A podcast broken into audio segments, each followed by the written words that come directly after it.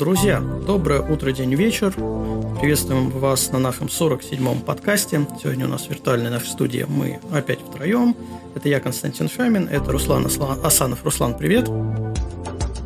Привет, привет. Это Антон Швайн. Антон, тебе тоже привет.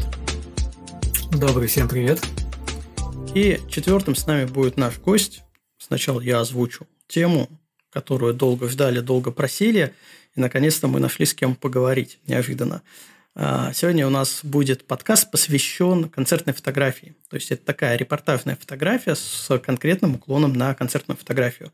И с нами еще в нашей виртуальной студии дополнительный участник, гость – это Александр Иванов. Саша, тоже привет. Всем здрасте.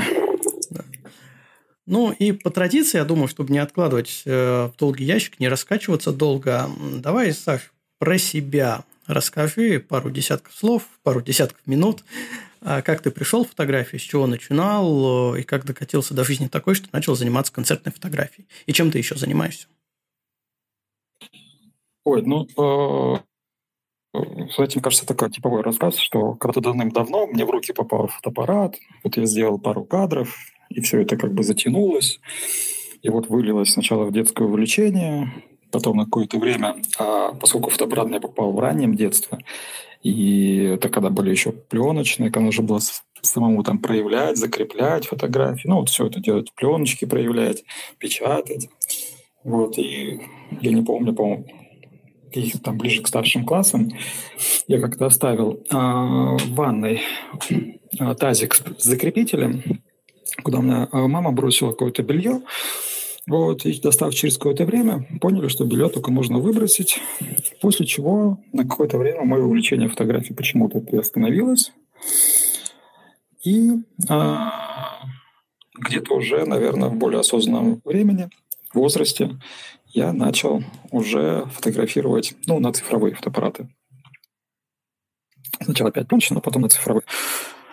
И в течение, в течение времени, не знаю, а, я всегда относился, и даже сейчас отношусь к фотографию, это как к любимому хобби. Это, я считаю, что это моя работа. Это то хобби, то увлечение, которое мне безумно нравится и которое мне иногда приносит деньги, что, в принципе, меня более чем устраивает. Но если начать именно про концертную фотографию, то здесь ситуация как говорится, был волей случая. Это был случай жизни, когда меня пригласили э, знакомые пофотографировать, ну, как пригласили, попросили отснять какой-то концерт. Как сейчас помню, это было в Доме музыки. Типа там будет выступление, будет симфонический оркестр под управлением дирижера, все дела. А, как Костя сказал, что тема концертная фотография, но здесь один маленький нюансик. У меня концертная фотография идет к, к классической музыке. То есть это больше отношение имеется в виду под э, симфонические оркестры, камерные оркестры, именно в этом направлении. И вот, меня, значит, пригласили поснимать этот оркестр, отсняв концерт, отправив фотографии. Я только потом, через несколько лет, узнал о том, что я участвовал в конкурсе или в тендере, как правильно не знаю назвать, по поиску фотографов для съемки концертных мероприятий.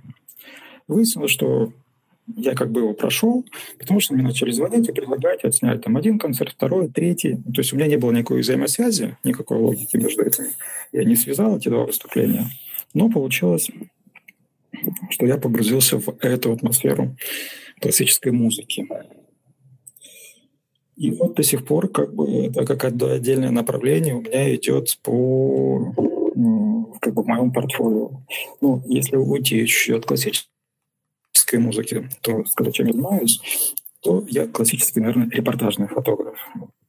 Я там фотограф на таких, э, не знаю, кто-нибудь смотрит телевизор или шоу телевизионных, как шоу «Маска», сейчас там «Аватар», ну-ка все вместе, это большие телевизионные проекты, работаю на них репортажником.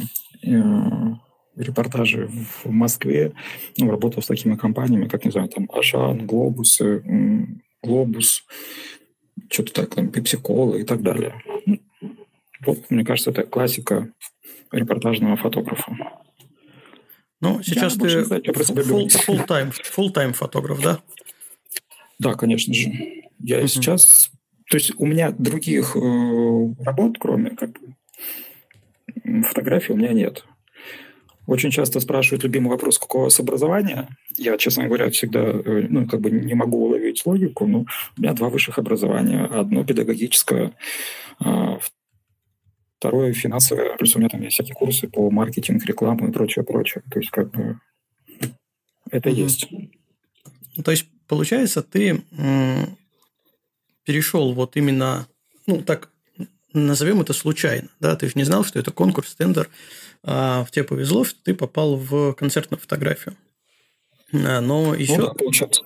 Да, еще ты сказал, что а, у тебя а, допол... ну, как бы, не знаю, второй жанр, вторая любовь, кроме концертной фотографии, репортажная фотография, они вообще как-то пересекаются или полностью развивались э, независимо?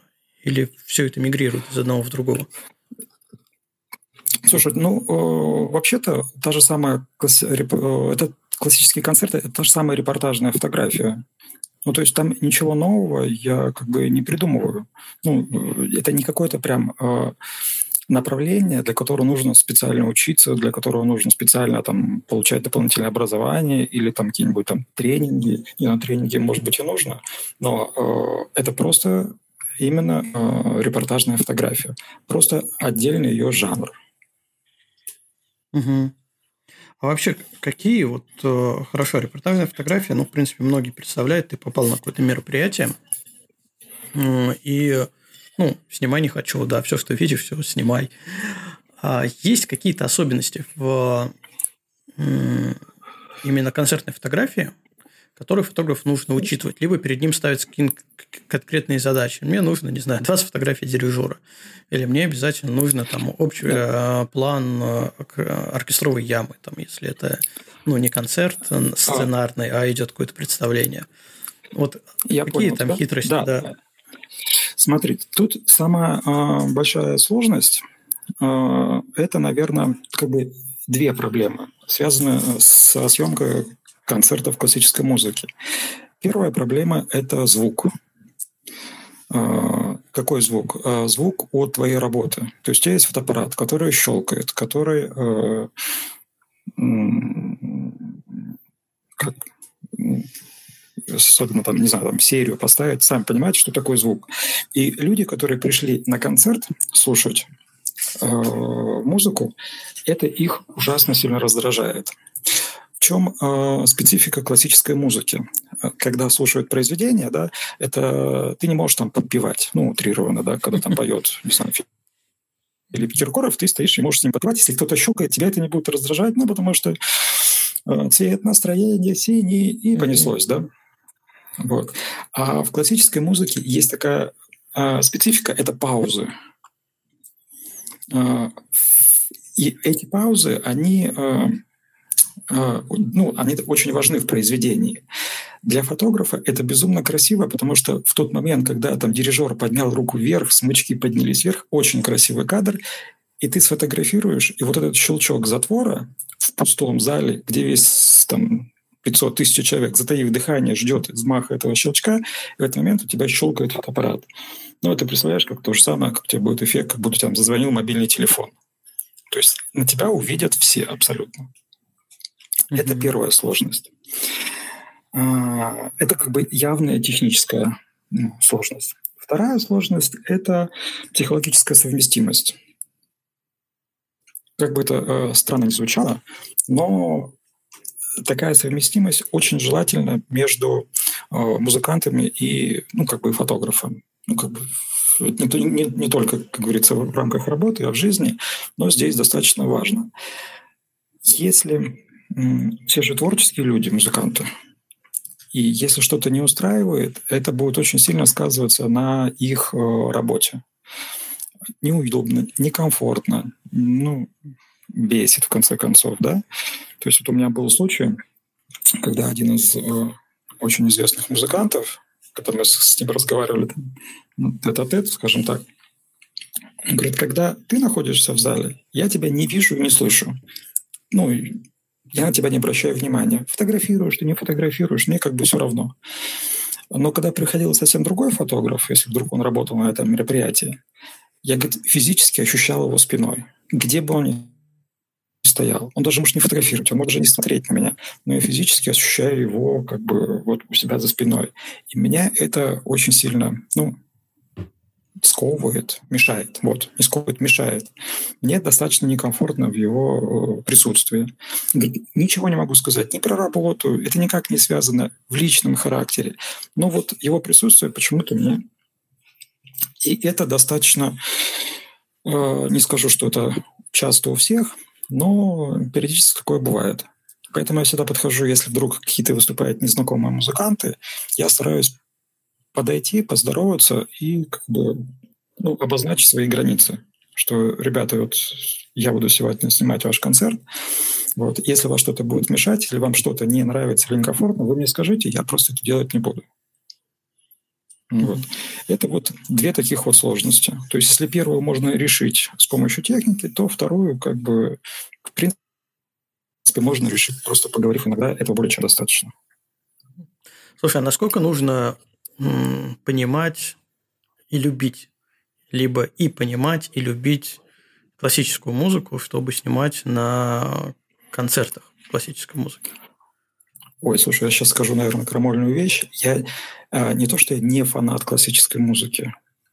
А, я слушаю, ну, конечно, сейчас я слушаю чуть больше, чем раньше, но я до сих пор не являюсь э, ярым поклонником классической музыки. Я могу ее послушать, я знаю некоторые произведения, они мне нравятся, но на уровне вот, ну, просто нравится. И некоторые произведения я просто стал понимать. Э, у меня был просто очень забавный случай. На один концерт ну, попросили два фотографа. Ну, чтобы со всех точек, со всех ракурсов отснять и так далее. И я пригласил своего приятеля. Я говорю, пойдем, хороший концерт, нужно заработать денег. Он такой, окей, хорошо. Вот мы приходим на концерт. Я говорю, ну, я буду снимать отсюда, отсюда, ты вот отсюда, отсюда, с этих ракурсов, точек и так далее. И в процессе концерта мы с ним пересекаемся. Я смотрю, он стоит. Я говорю, ты что стоишь-то? Он такой, подожди, подожди, подожди, это самый любимый мой момент в этом произведении. Сейчас скрипки вступят, а потом барабаны. Это говорит, гениальнейший. Тут талантливый еще дирижер, а первая скрипка – это вообще там что-то... И он стоит, он реально слушает музыку. Я говорю, алло, ты сюда пришел музыку слушать? Он говорит, ну, блин, я не могу пропустить это. Я говорю, ты пропускаешь кадры, потом сдавать материал. Все, то есть вот человек фанат классической музыки и как бы ценитель, и для него было вот важно это услышать. Uh-huh. Мне, наоборот, не знание произведения, ну, как бы не являясь фанатом, наоборот, помогает в работе, потому что я спокойно к этому отношусь. Вот. Ну, а знание произведения просто позволяет вовремя убежать из того угла, где сейчас барабанщик херанет вот этой большой по своим барабанам, и чтобы меня не оглушило.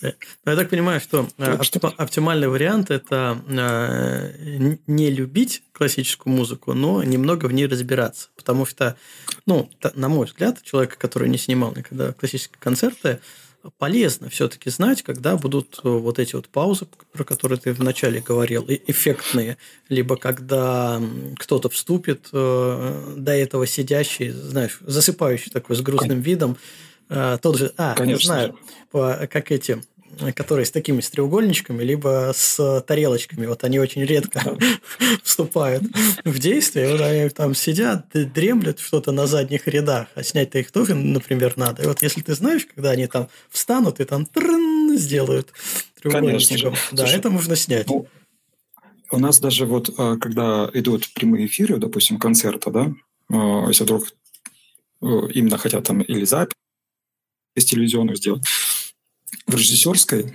э, сидит специальный человек с партитурой, как у дирижера, который говорит режиссеру, в какие моменты кто будет играть. Ну, то есть там диалог такой примерно следующий. Сейчас трубы спутят, сейчас по барабанам будут бить, сейчас арфа заиграет. И то есть режиссер в это время командует, ну, какую камеру включить и так далее. Потому что, не зная материала, то как бы естественно, что не получится и красивые картинки. Ну, это касательно видео. Ну и фото Тут тоже есть своя специфика именно в том плане э, вовремя сбежать на другое место. Или там ты знаешь, что сейчас будет играть там, скрипка, и ты успеваешь время найти, подойти, подготовиться и сделать там что-нибудь красивый кадр. Есть такое. Слушай, а если на этого человека специального, который вот помогает видеорежиссеру повесить э, петличку с микрофоном, себе в ухо наушник и тоже слушать, э, кто когда вступит, не будет ли это польза? Либо будет только раздражать его постоянно комментирование? Ну, слушай, меня это будет и точно раздражало, да? Вот. И э, я часто достаточно бываю на на съемках именно телевизионных, и я нахожусь рядом с плутовой, с режиссерской. Э, я не знаю, сколько здесь слушают дети нас, но я знаю, как комментируют режиссеры съемку программы. Это выглядит примерно вот так вот. Ты куда камеру навел? Ты козел. Ну, это козел так образно, да, там mm-hmm. конкретно говорится. Ты смотри, не отводи, не дергайся. То есть там вот как, я не знаю, какой привести пример, да, что из цензурных слов только предлоги. Короче, довольно Поэтому... жесткое действие, да?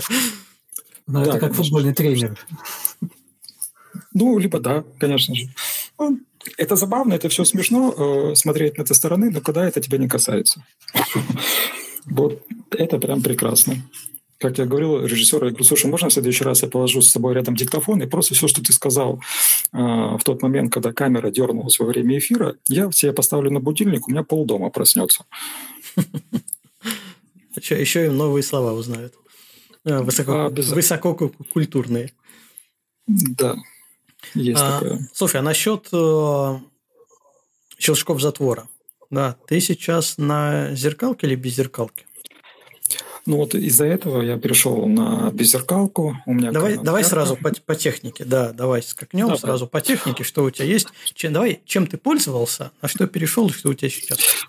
Ну, на самом деле я всегда пользовался Canon когда спрашивают, какая у вас там техника, у меня Canon. Так-то исторически сложилось, когда я пришел в магазин выбирать технику, лежал Canon и Nikon. Я взял Nikon, покрутил в руках, ну, как бы положил. Потом взял Canon, покрутил в руках и понял, что я могу им пользоваться, не читая инструкции. Для меня он был как-то интуитивно понятен, вот, ну, лег в руку. Я решил, что добра добра не ищет. Я вот э, взял Canon, и после, не знаю, лет 15-20 э, у меня только Canon. То есть были там всякие вот 300, 5D, 5D Mark II, 5D Mark III. И на сейчас у меня R, на которую я перешел именно из-за бесшумного затвора, чтобы снимать спокойно концерты. До этого, когда я работал, ну, когда не было этих беззеркалок, допустим, на конкурсе Чайковского, который проходил в Москве там лет 10 назад, мне пришлось сшить специальный глушитель для фотоаппарата, Выглядело это, конечно, очень специфически. А, как объяснить? А вот представьте, знаете, вот есть у девушек эти меховые манто, вот куда руки прячут. Вот такое вот меховое манто, внутри которого находится фотоаппарат, где есть одна дырка для объектива, и с другой стороны маленькая дырка э, видоискатель.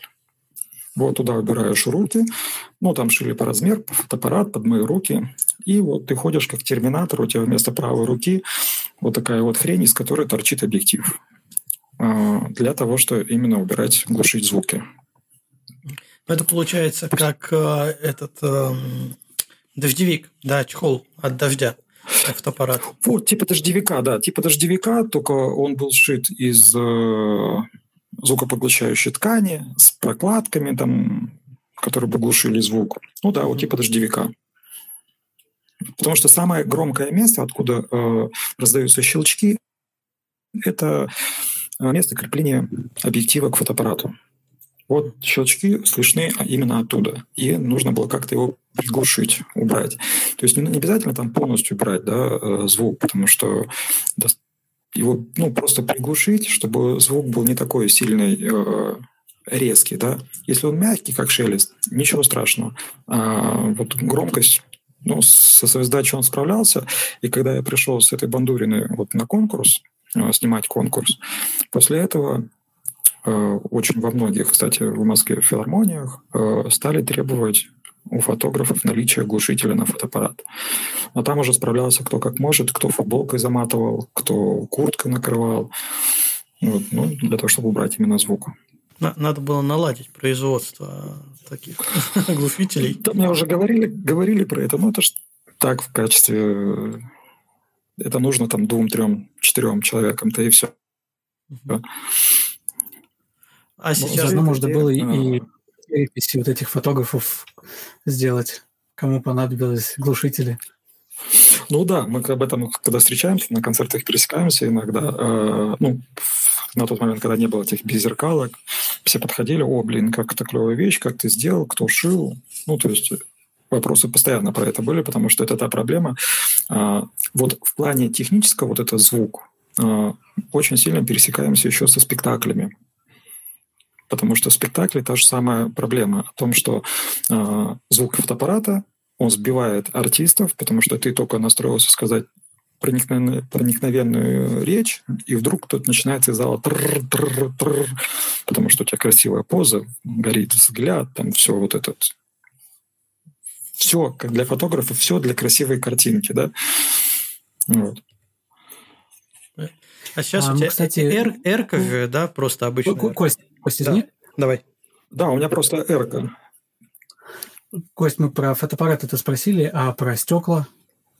А стекла стандартно я пользуюсь, у меня 2470 L и 70-200. В принципе, этого более чем достаточно. А, есть еще Tamron 200-500. Но, как правило, я его не особо сильно часто пользуюсь. Для меня это слишком близко. Ну, то есть мне не нужен такая крупность увеличения. Э, ну, и, и я так подозреваю, что любимое стекло – это 2470, да? Э, нет, 70-200. Нет? Я очень люблю 70-200, и я по возможности, если есть возможность, то могу отснять все мероприятие вот только на 70-200, потому что ну, мне очень нравится и картинка у него, э, и мне как раз-то и хватает. Ну, общие планы мне особо не нужны. Ну, общие, ну, сделаешь ты пару фотографий э, концертного зала и оркестра. Ну и все. А дальше-то все интересно. Как говорится, весь цимист в портретах. А 70-200 прекрасно позволяет делать э, эти портреты. А, сразу давай тогда и спросим тебя, Саша, где надо находиться, чтобы снимать? То есть ты на каком-то удалении от сцены или это специальное какое-то место для фотографов? И как, как, как а, и как свободно передвигаться можно во время концерта? Смотрите, тут уже э, пошла специфика. Э, специфика э, твоего местоположения имеется в виду э, концертного зала. У каждого из концертных залов есть свои требования. Самые жесткие требования по съемке – это в Японии. Хуже их требований, которые они предъявляют, я нигде не встречал. Потому что требование у них всего одно. Фотографу запрещено находиться в зале. Точка. Ни под каким соусом, ни под каким видом не, вы не имеете права быть в зале. Вопрос, почему? Э, объяснение очень логическое и как бы адекватное люди пришли заплатить большие деньги и послушать музыку, вы будете отвлекать. А, в одном концертном зале меня охрана выводила, реально скрутив руки за голову, за спину выводила. И организатор бежал, что-то кричал на японском, что это свой, не трогайте. Потом, когда мы познакомились с организатором чуть поближе, он э, приставил ко мне специально обученного японского мальчика, который, как только видел, что я делаю шаг в сторону зала, он падал реально на колени, хватал меня за ноги и кричал, что просьба не ходить, иначе его уволят, и вот делайте, что хотите, но, пожалуйста, не открывайте двери, не заходите. Когда я разговаривал с организатором, ну, там, про концерты и так далее, где я могу находиться, потом, ну, в смысле, пока вот просто разговариваешь про концерт, потом он начинает, э, ну, обращается ко мне и говорит, что вы помните ли вы о том, что вы не имеете права вам заходить в зал? Я всегда делаю такое удивленное выражение лица и говорил, sorry, I don't speak English, I don't understand you. Вот. После чего вот как раз мне этого мальчика и представили. И даже до смешного доходило, когда м- кто-то из членов правительства Японии пришел на концерт, ну, как бы все равно, что знаешь, что там, ну, известно, там неизвестно, а как бы политически важная вещь, вип-персона, все равно как бы об этом ты, естественно, ты об этом знаешь. Кто-то все равно об этом скажет.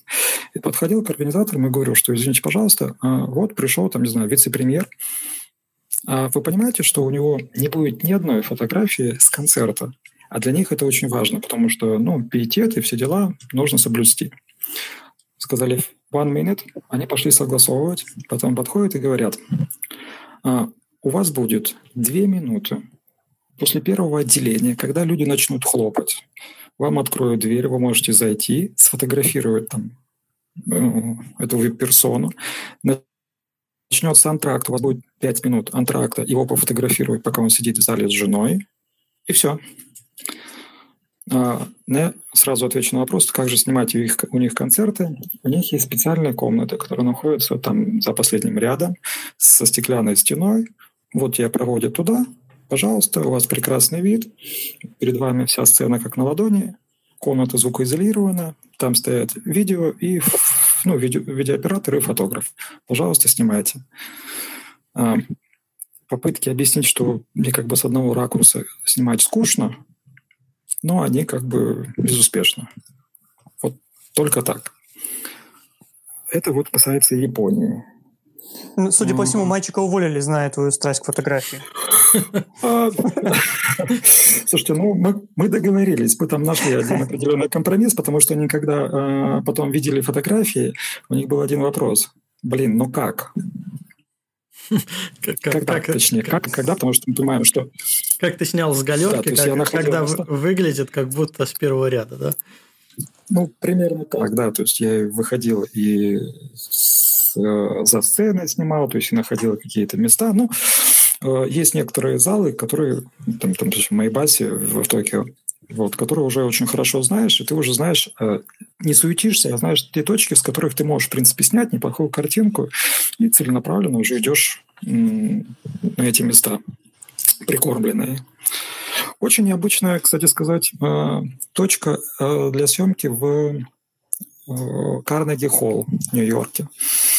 Там тоже отдельная история, что значит приглашенный фотограф. Во-первых, за приглашенного фотографа организаторы платят э, профсоюзу.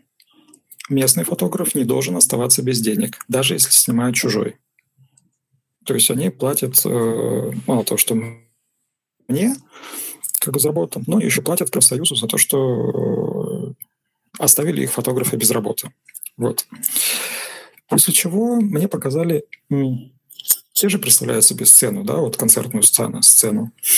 А, высотой она огромная, большая.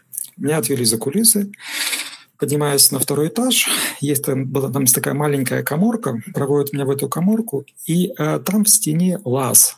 Он где-то метра три глубиной, наверное. Реально такой вот лаз, куда помещаешься только лечь. Вот, ползешь туда, ползешь метра три, и там а, небольшое окошечко, я не знаю, это сантиметров, не знаю, 40 на 40, да, стеклянное окошечко, вот, из которого ты можешь фотографировать там дирижера и кусочек зала. Вот. То есть со стороны Если стены получается, да? Да, это со стороны сцены. Если ты фотографируешь из зала, ну, как правило, у, у всех требование одно. Не дальше ты можешь открыть дверь, зайти, но не дальше зрителей ты не можешь право проходить. Пожалуйста, возле э, двери стой фотографируй. Но опять же, поскольку главное, чтобы не было вспышек и не было слышно звука. И не было слышно тебя вообще. Это вообще идеальный вариант. А, более еще лояльные. В Вене, когда работали, а, там можно было ходить. Там такой небольшой концертный зал очень хороший, и там можно было ходить как бы по балкону вдоль стены, и он по периметру, по всему. Вот там то же самое. Пожалуйста, вы можете ходить вдоль стены, только убедительная просьба э, не мешать зрителям и не спускаться, ну, то есть не дальше рядов э, с людьми. А вдоль стены, пожалуйста, перемещайтесь. Ну, опять же, нет звука, нет вспышки. Вот, пожалуйста, это если соблюдено, то работайте. Ну, то есть ага. я поэтому теперь понимаю, почему нет э, концертной дронофотографии. Да, вот рой пчел, который будет висеть э, постоянно над оркестром. Хотя у меня очень дикое желание, я прям очень хочется повесить фотоаппарат как раз прямо вот над оркестром и поснимать Потому что иногда это было бы очень, очень красиво, я бы сказал так. А я же, насколько знаю, там есть эти мосты, э, куда люди поднимаются, и э, то есть осветители те же самые. Не везде, как я понимаю, но на некоторых сценах есть возможность. Возможно, фотографы не пустят а нет, нет, если, такие места, если бы такие мосты были в концертных залах, я бы поднялся, но, как правило, их нет. Ну, в таких uh-huh. вот больших, их э, именно в концертных залах. Я объясню почему. Потому что специфика классической музыки подразумевает под собой э, качественный звук. любое техническое вмешание э, в изменение зала влечет за собой изменение звука. А это очень важно для... Угу. Для ну, акустики, для, получается, да. Для акустики, да. Есть там специально, есть там такой японец Toyota, вот, который считается эталоном, который строит акустику в залах. Это очень сложно для того, чтобы тебе э, в чем, э, объясню, в чем сложность этой акустики. Э, представляете, вот там зал, тысячный зал, не знаю, огромный зал, и где-то там на заднем ряду у тебя играет флейта. У тебя должна быть такая акустика, что даже люди в последнем ряду должны услышать не просто, что флейта играет, но и конкретно, что она играет. А это возможно только, когда у вас очень хорошая ну, акустика зала. Поэтому просто так повесить сверху там мост переходный, я думаю, это достаточно сильно повлияет на всю конструкцию зала целиком. А, слушай, а что с нашими концертными залами, если вот отмотать назад по поводу точек съемок, перемещения, как у нас, более лояльно или тоже так же гайки закручивают? Слушайте, у нас э, вся наша система защиты концертных залов несколько лет назад это заключалось э, бабушки капельдинеры, которые стояли на входе и говорили «нельзя». А против этих бабушек, вы же понимаете, ничего вообще, кем бы ты ни был, нельзя, значит нельзя. Все, там бесполезно. Вот. А, поработав, если брать, ну, в основном же я работаю в Москве, а, допустим, концертный зал Чайковского, да, ты должен получить аккредитацию, тебе выдают специальное разрешение, об этом уведомляется капельтинеров, вот, и только тогда ты можешь перемещаться по спокойно, ну, по, по не по залу, а, скорее всего, можешь выходить из зала и заходить, что очень важно. На количество точек съемок, ну, большой концертный БЗК, который у нас в Москве находится, а, там разрешено входить только справа или слева. Через центральный вход ты не можешь зайти в зал. Можешь подняться наверх на балкон. Вот, концертный зал Чайковского, пожалуйста, там три входа, центральный и два боковых, пожалуйста, можешь так зайти, можешь подняться на второй или там на балкон этаж. То есть, ради бога. Но, опять же, дальше зрителей ты просто ну, не проходишь, иначе тебя больше не пустят в этот зал. Хм. Вот. Правильно я понимаю, что в принципе э, мы сейчас говорим о не знаю, двух, трех, ну, максимум пяти точек съемки. Ну, разных. То есть, там справа, слева, там, не знаю, повыше, пониже, справа, слева, вот у тебя четыре точки, ну, да. еще какая-нибудь сверху, пятая точка. А все остальное да. это исключительно телевики, э, разное зумирование, разное фокусное, и выхватываешь людей по-разному. Да, абсолютно верно. А их больше не нужно на самом деле. То есть этих точек э, более чем более чем достаточно. Э, с общей точки ты снял оркестр, э, с двух-трех точек, ну, с трех точек э, фронтальных ты можешь снять солиста, кто он там, в зависимости от солита. Опять же, есть, такие, есть специфика, допустим, съемки пианиста. Вот вы, как господа фотографы, сможете догадаться, в чем специфика съемки пианиста? Что должно быть обязательно на фотографии? Помимо самого пианиста. Помимо самого пианино, как минимум. Логично. Нет, ну, ну, наверное, как какие-нибудь фазы, как вот с животными у нас был подкаст, какие-нибудь фазы игры, которые более красиво выглядят, как там руки поставлены или еще что-то, ноги поставлены. Ну вот ты сейчас, наверное, непроизвольно, но ответил правильно. Должны быть обязательно видны руки. Угу. То есть вот все знают, представляют собой э, пианиста, который сидит, играет за роялем, но, как правило, если снимать его фронтально, ну, точнее, как бы сказать, э, находясь справа от пианино, угу. то есть у тебя получится э, пианино и сверху голова. Ну да, понятно, что там, допустим, что человек играет на фортепиано. Это на рояль. Красивый рояль, и торчат голова в этом маленьком окошке при открытой крышке. Угу. Вот. Зайдешь сзади, увидишь его спину и немного руки. И то, если он там играет, э, широко расставив руки, как говорится.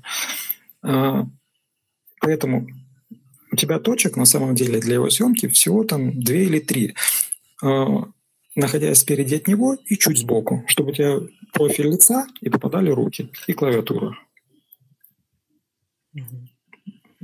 Если Хорошо. ты хочешь, вот, э, ну, как бы, э, это, это классическая фотография пианиста. Насколько, Руки, насколько допускаются не классические фотографии? Или снял классику, а дальше экспериментирую уже для себя сколько угодно? Да, здесь, наверное, мне очень повезло в этом плане а, с моими заказчиками, с моими там, клиентами, друзьями и так далее, о том, что уровень доверия э, такой, что мне никогда не ставят ТЗ. То есть мне говорят, что нужно снять концерт, дальше я все знаю сам. Даже было до смешного доходило, что у меня приятель э, делал свой фестиваль, и вот его, значит, э, пригласил меня ну, посетить его фестиваль. Он говорит, ну, возьми фотоаппарат, сделаешь мне пару кадров. Вот просто вот, типа вот для себя. Я говорю, ну, ладно, хорошо. Приехал на фестиваль. Значит, э, ну, когда я взял фотоаппарат, понимаете, что если ты взял в руку технику, начинаешь работать. Ну и понеслось. Я пошел, значит, отснял все выступления, я отснял зрителей, я отснял там солистов, всех музыкантов, переснимал все это дело, все это отдал, сказали спасибо. Все, через год мне звонок. Здравствуйте, вы меня не знаете, я там Мария Ивановна, я директор этого фестиваля, который у вас был в прошлом году. Я говорю, ну, типа того, что хорошо, я рад за вас, а что нужно? Фотки я отдал. Он говорит, понимаете, я посмотрел ваши фотографии, и оказывается, вы единственный человек, который отснял а, именно то, что нам нужно. Вы отсняли всех зрителей, вы отсняли всех солистов, вы отсняли спонсоров. То есть я сделал отчет по мероприятию полностью вот на автомате. Хотя там был человек, который фотограф, который вроде как снимал этот же фестиваль. А я был в качестве гостя, который должен был отдыхать. Я забыл, на что я отвечал. Слушай, ну про эту историю тогда скажу. Ну, получается, что просто это опыт. Да? У, тебя, у тебя опыт, настрелка и плановость выполнения работы, да, что мне нужно вот это, вот это, ну, как ты сказал, там, зрители, э, выступающие, солисты, спонсоры, не знаю, там, что-нибудь, пресс-вол какой-нибудь, да? еще что-то. Да, и ты просто так на автомате прошелся по этому плану, не задумываясь.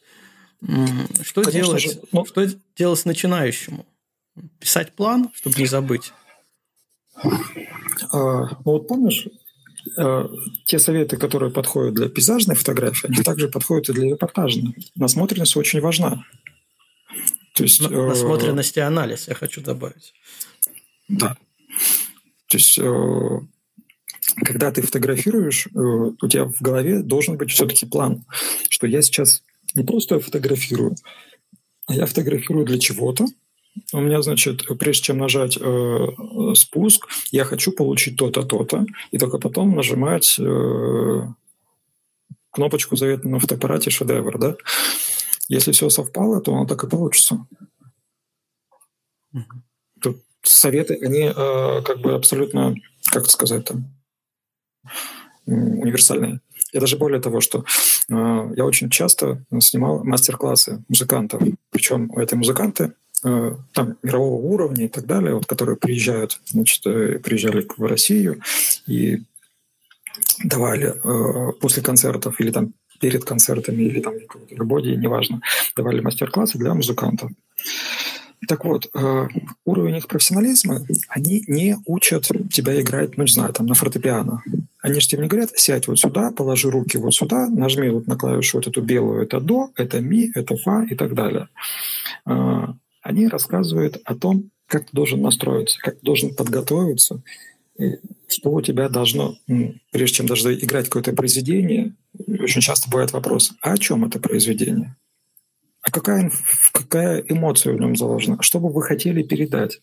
Если убрать вот во всех их мастер-классах э, слово, там, допустим, фортепиано, и поставить слово фотопад, это можно использовать абсолютно как бы записывать и продавать эти лекции для любой работы.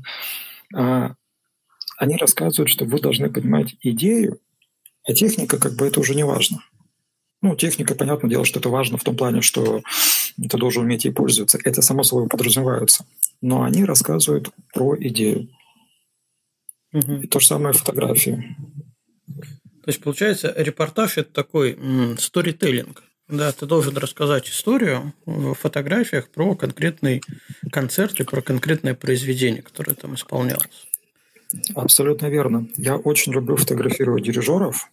Это безумно интересно. Одно из самых любимейших э, как бы дел да, при съемке концерта, потому что э, смотреть на то, как дирижируют оркестром, это безумно интересно. Это самая интересная часть для меня всегда во всех этих концертах, потому что некоторые дирижеры поют.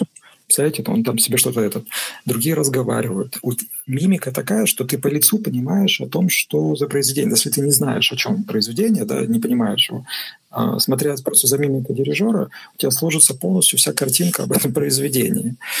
Эм, там, я говорю, что кто-то поет, кто-то танцует, подпрыгивают. Там такая э, живописная игра э, глазами. Там про руки я вообще молчу, потому что, в принципе, это же они дирижируют руками и палочками. Вот, это, это безумно классно, и э, я могу зависнуть на съемке дирижера. Это практически даже вот весь концерт отснять только одного дирижера.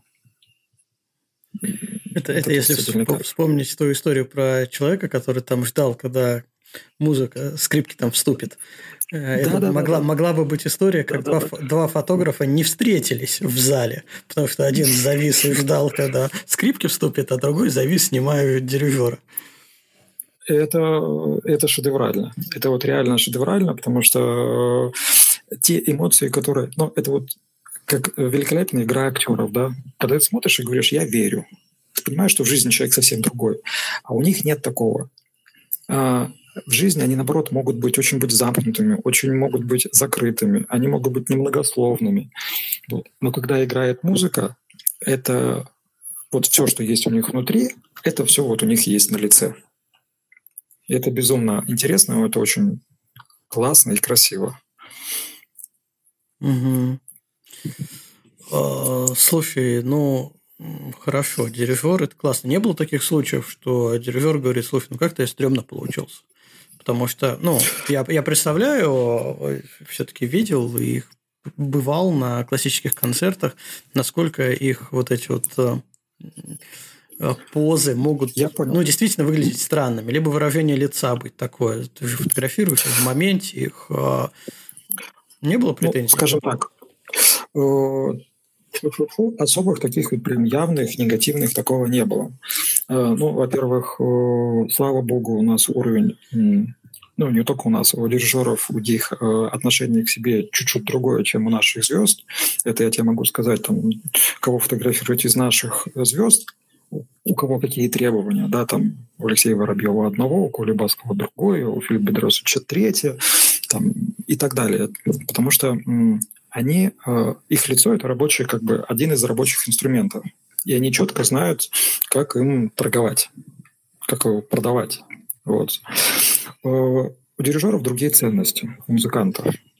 А, да, он может быть э, в чем-то себе не сильно там нравится, да, но это, как правило, даже пытаюсь слово подобрать, сформулировать это не относится к фотографу, это больше, ну, как бы к себе, да. Ну, вот мне не нравится, что я очень сильно э, вспотел во время исполнения. Но он знает, что это особенность его организма, да.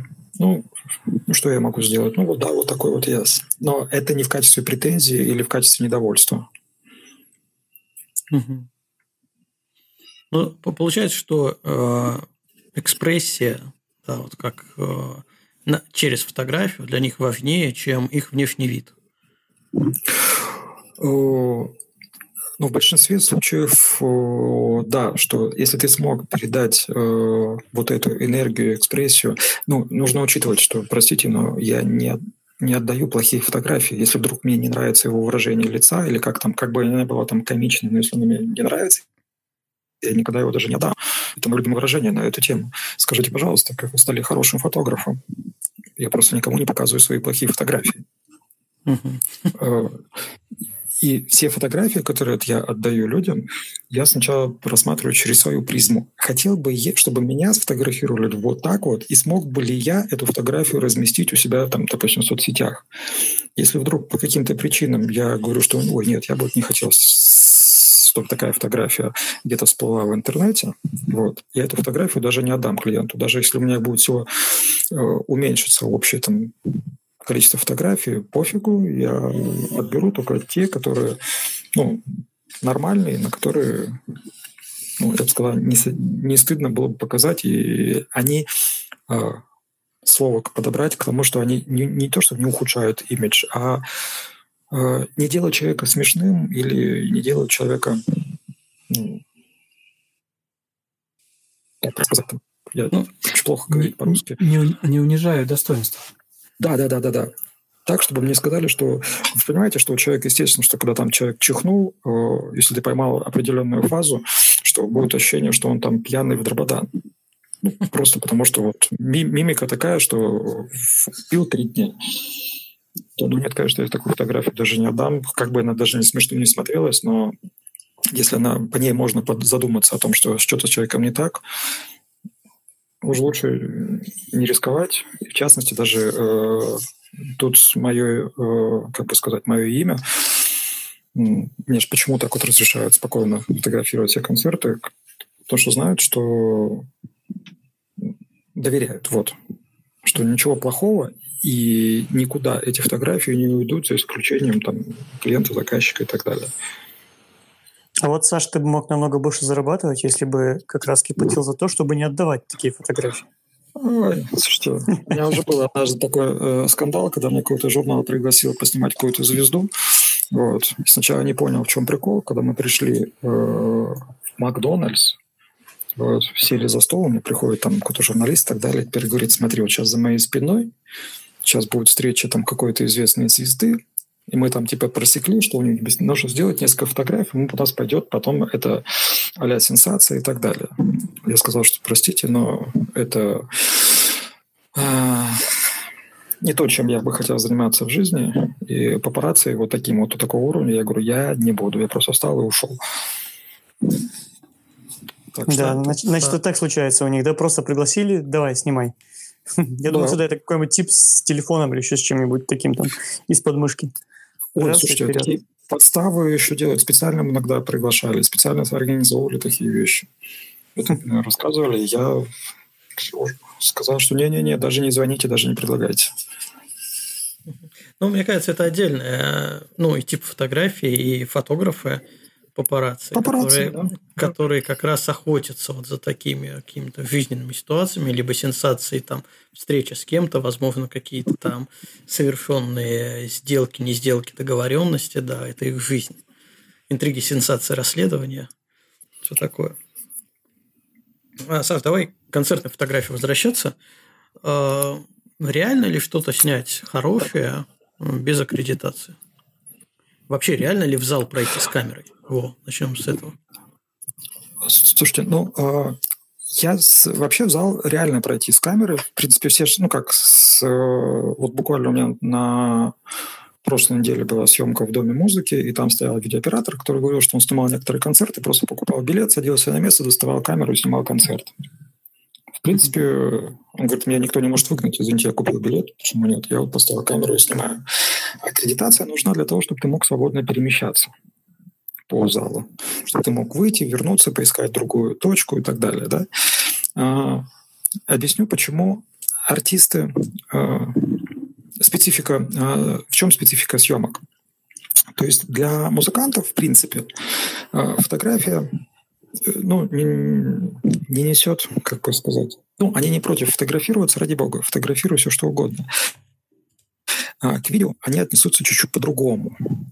Объясню, в чем сложность. А, все мы люди, когда какая-то мировая звезда играет красиво что-то там известное произведение, но может где-то налажать по разным причинам.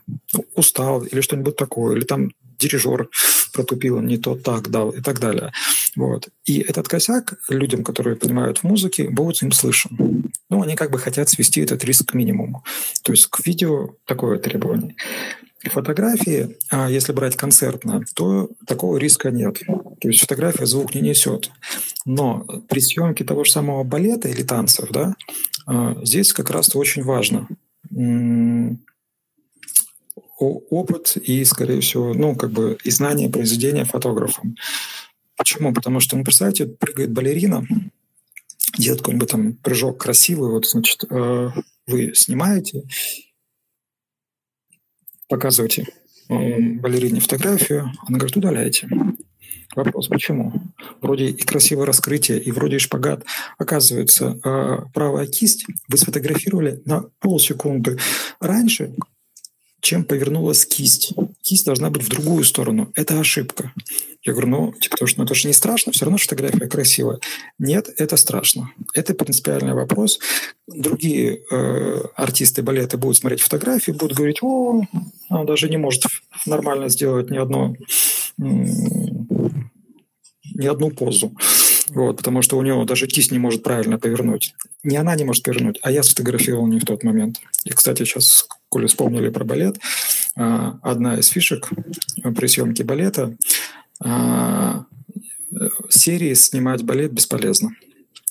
Если ты э, не попал в фазу прыжка там, того же самого, да, у тебя вся серия будет ну, пройдет мимо. Если ты попал, у тебя будет один кадр хороший, все, все остальные можешь удалять, потому что они как бы тоже не, не в той фазе.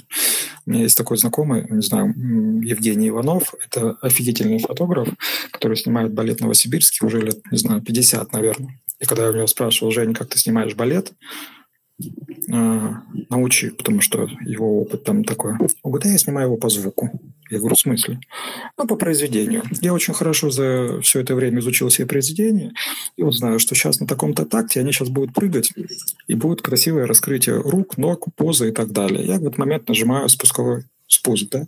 Я говорю, а если не получилось раскрытие? Он говорит, это не мой косяк. Это не налажали. Удобненько. Ну да. Это мне, вот кажется, мне кажется, все равно э, серийная съемка, ну, как минимум, шанс, если ты, там, допустим, не такой уж профессионал, который знает наизусть а, конкретное произведение, но мне кажется, все равно серийная съемка может повысить твои шансы. Ты можешь начать чуть заранее.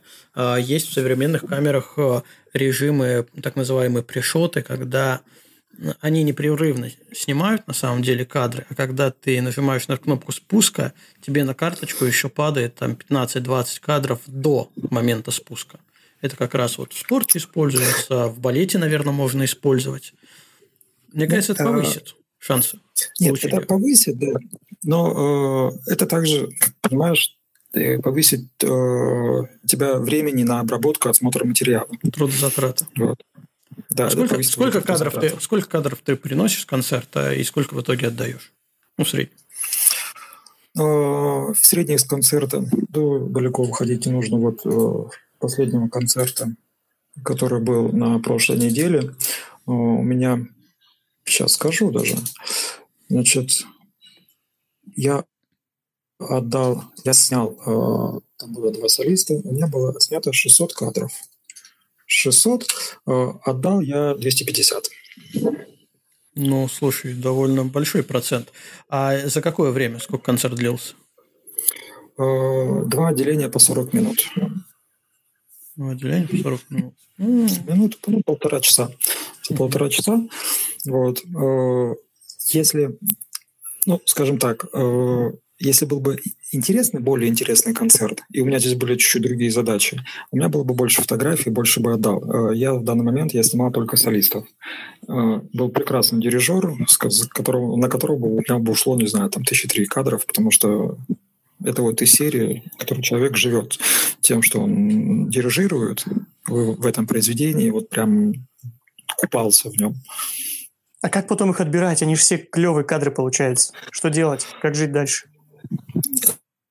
А, вечная проблема. Как жить дальше с этими всеми? Ну, я отбираю все, на самом деле, все хорошее, отдаю заказчику. А, Пусть они все мои, да, и все мои попытки потом отобрать какие-нибудь фотографии, отложить лучшие к себе, там, чтобы потом где-то, может быть, э, выставку сделать и так далее,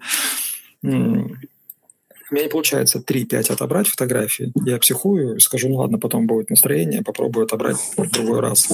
И вот так вот это все копится, копится, копится. Слушай, вот Страшно поэтому, дело, наверное, я не снимаю репортажи, потому что я, я люблю выехать в ночь куда-нибудь и за всю ночь снять один кадр, все, и вернуться обратно. У меня есть один кадр, либо он получился хороший, либо не получился. Либо получился так, посредственное, хорошее я сниму потом как-нибудь. Ну, это да, это вот именно эта специфика, но у тебя другой кайф, да, получается. Мне тоже очень хочется там прийти, вот там подготовить но и, э, сделать один кадр, это обычно вот у нас э, съемка для там, для каталогов. Мы 4 часа снимали, там два фотографа сняли три картинки за 4 часа. Вот. Но в репортаже это чуть-чуть другое. У тебя именно какой-то возникает какой-то азарт, что ты ищешь очень хорошие места, и тебе вот важно передать вот эту всю эту атмосферу. И если ты передал ее, то, блин, ты в конце как бы там сильно не устал, у тебя в конце есть удовлетворение от хорошо выполненной работы. Блин, ну это классно. А вообще количество фотографий зависит от э, длины концерта, который снимаешь? Нет, никак не зависит. Э, зависит от интересности. Ну, э, представляешь, вот сидит пианист и играет три часа. Ну, ты, в принципе, в первые 10 минут уже отснял, как он играет, все. Там ничего за три часа не поменяется. Он также будет сидеть и играть. Только к концу он больше сильнее устанет. Все.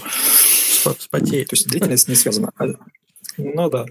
Э, количество связано именно с э, насколько артистичен человек там, эмоциональный и так далее. Если рассказывать еще про одну из историй, а, я снимал мастер-класс по дирижерам. А, был мастер-класс, где несколько дирижеров, ой, ну, как бы, как, как даже не сформулировать, что был дирижер, и к нему приехало несколько человек, значит, которые показывали, как вот правильно там дирижировать э, оркестром и так далее, всю эту технику. Я встал на место оркестра, благо была такая возможность, потому что такого оркестра нет, это же мастер-класс, и снимал дирижеров, вот там, там их было 4 или 5 человек. Отсняв мастер-класс, приехав э, значит, в номер, обработав фотографии, я потом подхожу к, к педагогу, который как раз и проводит мастер-класс. Я говорю, вот я посмотрел фотографии, я говорю, не знаю, что, о чем вы там говорите, ну, как бы, кто из них какой хороший, кто из них плохой дирижер. А, могу сказать так. Мой рейтинг составляет, что самый лучший был вот такой вот, похуже него вот такой вот, ну и самый неудачный был вот такой вот. Был встречный вопрос. А ты что, разбираешься, как нужно дирижировать? Я говорю, нет, я просто смотрел картинки. То есть... И? Ты угадал? Я угадал, да. Он реально оказался, что мой рейтинг вот по уровню их профессионализма, он полностью совпал. То есть тот человек, который смог передать э, вот этой эмоциональностью, которая произведение собой, блин, он и в фотографиях есть. А тот, который скупо махал палочкой и был закрыт в себе, ну да, он попал в самый этот, самый конец списка. А, так а что если... фотография – это страшная вещь. Да, а, а если говорить о вот репортажной фотографии в разрезе сторителлинга, да, чтобы рассказать историю – и вот о количестве съемков. А, можно ли ну, такую параллель провести, что программа, которая более насыщенная, разнообразная, тебе есть о, том, о чем рассказывать, и ты оттуда принесешь намного больше фотографий. Потому что тебе же надо историю сделать от и до, там, и зрителей, и не зрителей, и то-то было, и все было, и вот так играли, и сяк играли, а там упал в конце кто-нибудь, кто-то вспотел. А, и вот тот самый пианист, который 10 минут, и все. О, о чем рассказывать? Ну, как бы история не закончена. Ну, конечно же. Э, э, самое сложное – это э, большие концертные программы, где несколько солистов. То есть есть такие программы, где, допустим, у тебя концерт идет, ну, не знаю, полтора часа. Но выступают там по 10-15 минут и потом меняются. То есть один солист, потом второй, потом третий, потом четвертый, там солист на фортепиано, потом скрипки выше, потом виолончель заиграл солист. Вот. То, естественно, что у тебя нужно ну, количество работы, количество кадров, конечно же, увеличится прямо пропорционально. А если там еще и виолончелист офигенский играет, и он артистичен, то это вообще пиши пропало. Ты можешь опять же зависнуть на его игре просто вот с кучей фотографий. Ты, э, у меня порой фотографии кадров э, с, больше, чем на видео. То есть, в принципе, если их быстро, если их собрать, то у меня можно сделать короткий видеоролик. О, кстати, кстати, ты не делал таймлапс? А, причем Нет, даже не таймлапс, наверное, было бы интересно, а гиперлапс с движением а, концерта.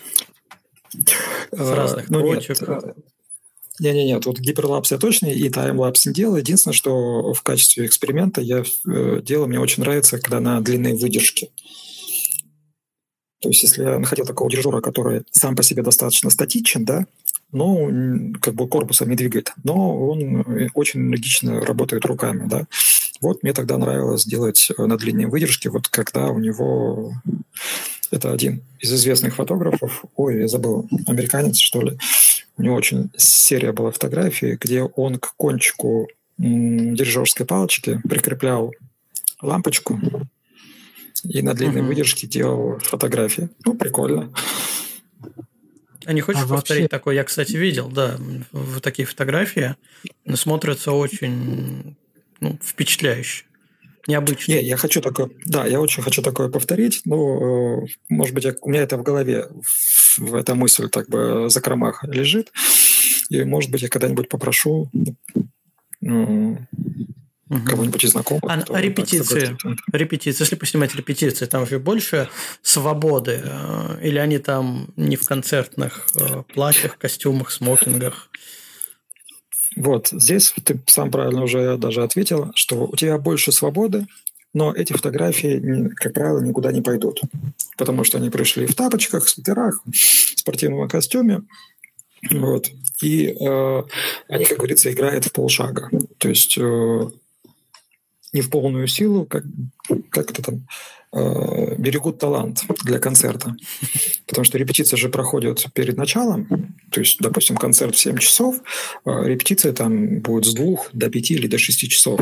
И если э, не выложиться на репетицию, то и концерт как такой ну, провалится, потому что они уже устали. Поэтому они играют в полсилы. Э, но у тебя есть время обойти, присмотреть точки, посмотреть, где, когда, кто вступает, ну, для того, чтобы уже на концерте не суетливо, блин, я все пропустил, а уже конкретно бежать по тем точкам, которые ты наметил. Саш, а заказчики вообще насколько ли приветствуют эксперименты фотографии? Слушайте, ну, а, мне, наверное, в этом плане повезло. Э, тот уровень доверия, который заказчиков, который у меня есть, у меня приветствует все. То есть они забирают все фотографии, говорят спасибо, и даже иногда потом перезванивают и приглашают снова. Э, один из первых моих экспериментов, который у меня был, э, у нас в России проходит так один из самых крупных мировых фестивалей Транссибирский арт-фестиваль куда приглашаются звезды со, всей, со всего мира. И вот уже я 9 лет являюсь его официальным фотографом. А, безумно интересный проект. Вот. И э, я, по-моему, на самом первом, что ли, на втором фестивале, я вообще его полностью отснял в ЧБ. У меня не было ни одной цветной фотографии. Вот, ну, вот торкнуло мне. Захотелось, что классика вот именно в, черно- в черно-белом э, стиле все это, я все это отдал, все хорошо, все спасибо. Только потом, через э, какое-то время, э, встретив одного знакомого главного редактора э, журнала, я спросил, я говорю, скажите, пожалуйста, а почему я в вашем журнале не увидел ни одной своей фотографии с фестиваля? Вы берете ну, работы других людей. Вам что, не понравились мои фотографии? Он говорит, фишка заключается в том, что я не знаю, то ли для этого журнала, то ли вообще для всех журналов, что черно-белые фотографии а, используются только в качестве некрологов концертные. Вот. Слушай, странно, потому что да, я поэтому... очень, очень много черно-белых фотографий видел именно с концертов. Да, э, их много в интернете, все, но именно в печатном журнале, это печатный журнал, да, у нас э, черно-белые фотографии используются концертные, ну, в смысле, для это, в качестве некрологов. Вот хорошо, что он мне это сказал сразу же. Ну, как бы, поэтому я начал... Э, теперь у меня примерно выглядит репортаж следующим образом, что я снимаю все, ну, отдаю все цветные фотографии, но те, которые мне безумно нравятся, да, я их обрабатываю, делаю в ЧБ, просто включаю их э, в общий список фотографий. Вот. И э, моим заказчикам, ну, как правило, такие эксперименты абсолютно на ура, это все их устраивает, или что-то снял там необычно, ой, клево, у нас это все равно пойдет в работу. То есть за эксперименты. Но, опять же, э, я же делаю этот эксперимент, э, как бы отсняв необходимое, выполнив э, необходимый минимум, я уже могу позволить себе время на какие-то эксперименты. Поэтому претензии, в принципе, ну, навряд ли будут, надеюсь. То есть ты уже, грубо говоря, за, за счет своего лишнего времени, личного, личного лишнего времени, э, делаешь дополнительные фотографии, там, переводя их в ЧБ. И у нас, кстати, на заставке получается как раз та, такая фотография, которая есть где-то в цвете. Да. Угу. А, ну, как говорил Хельмут Ньютон, был, был такой известный фотограф, да, а, он говорил, что с каждой съемки, в каждой съемке, коммерческой съемки, вы должны делать хотя бы один или два кадра для себя. Ну, это, мне кажется, это прекрасное пожелание, которое вот я, ну, как бы я им и пользуюсь.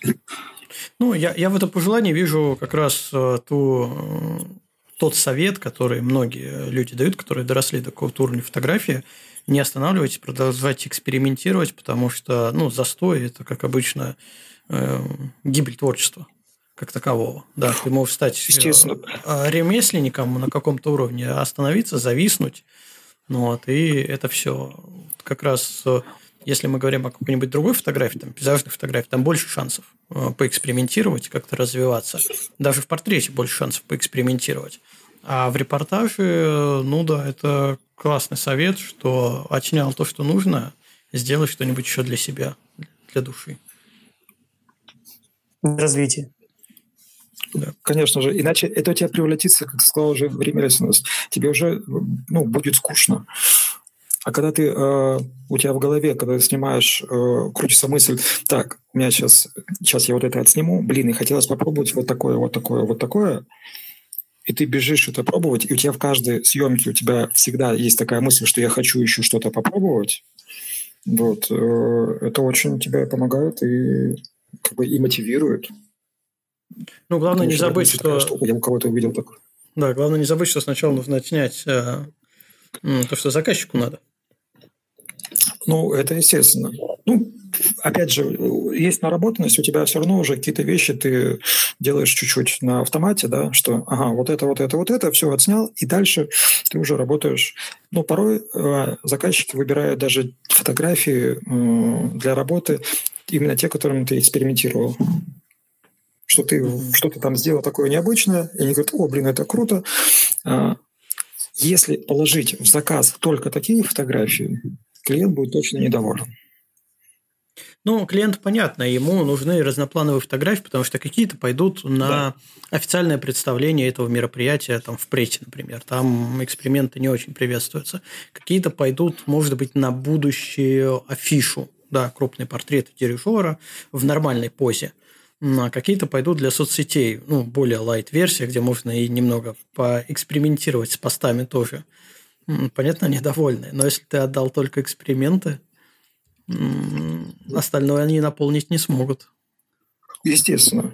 Поэтому, а, а у тебя появляется возможность.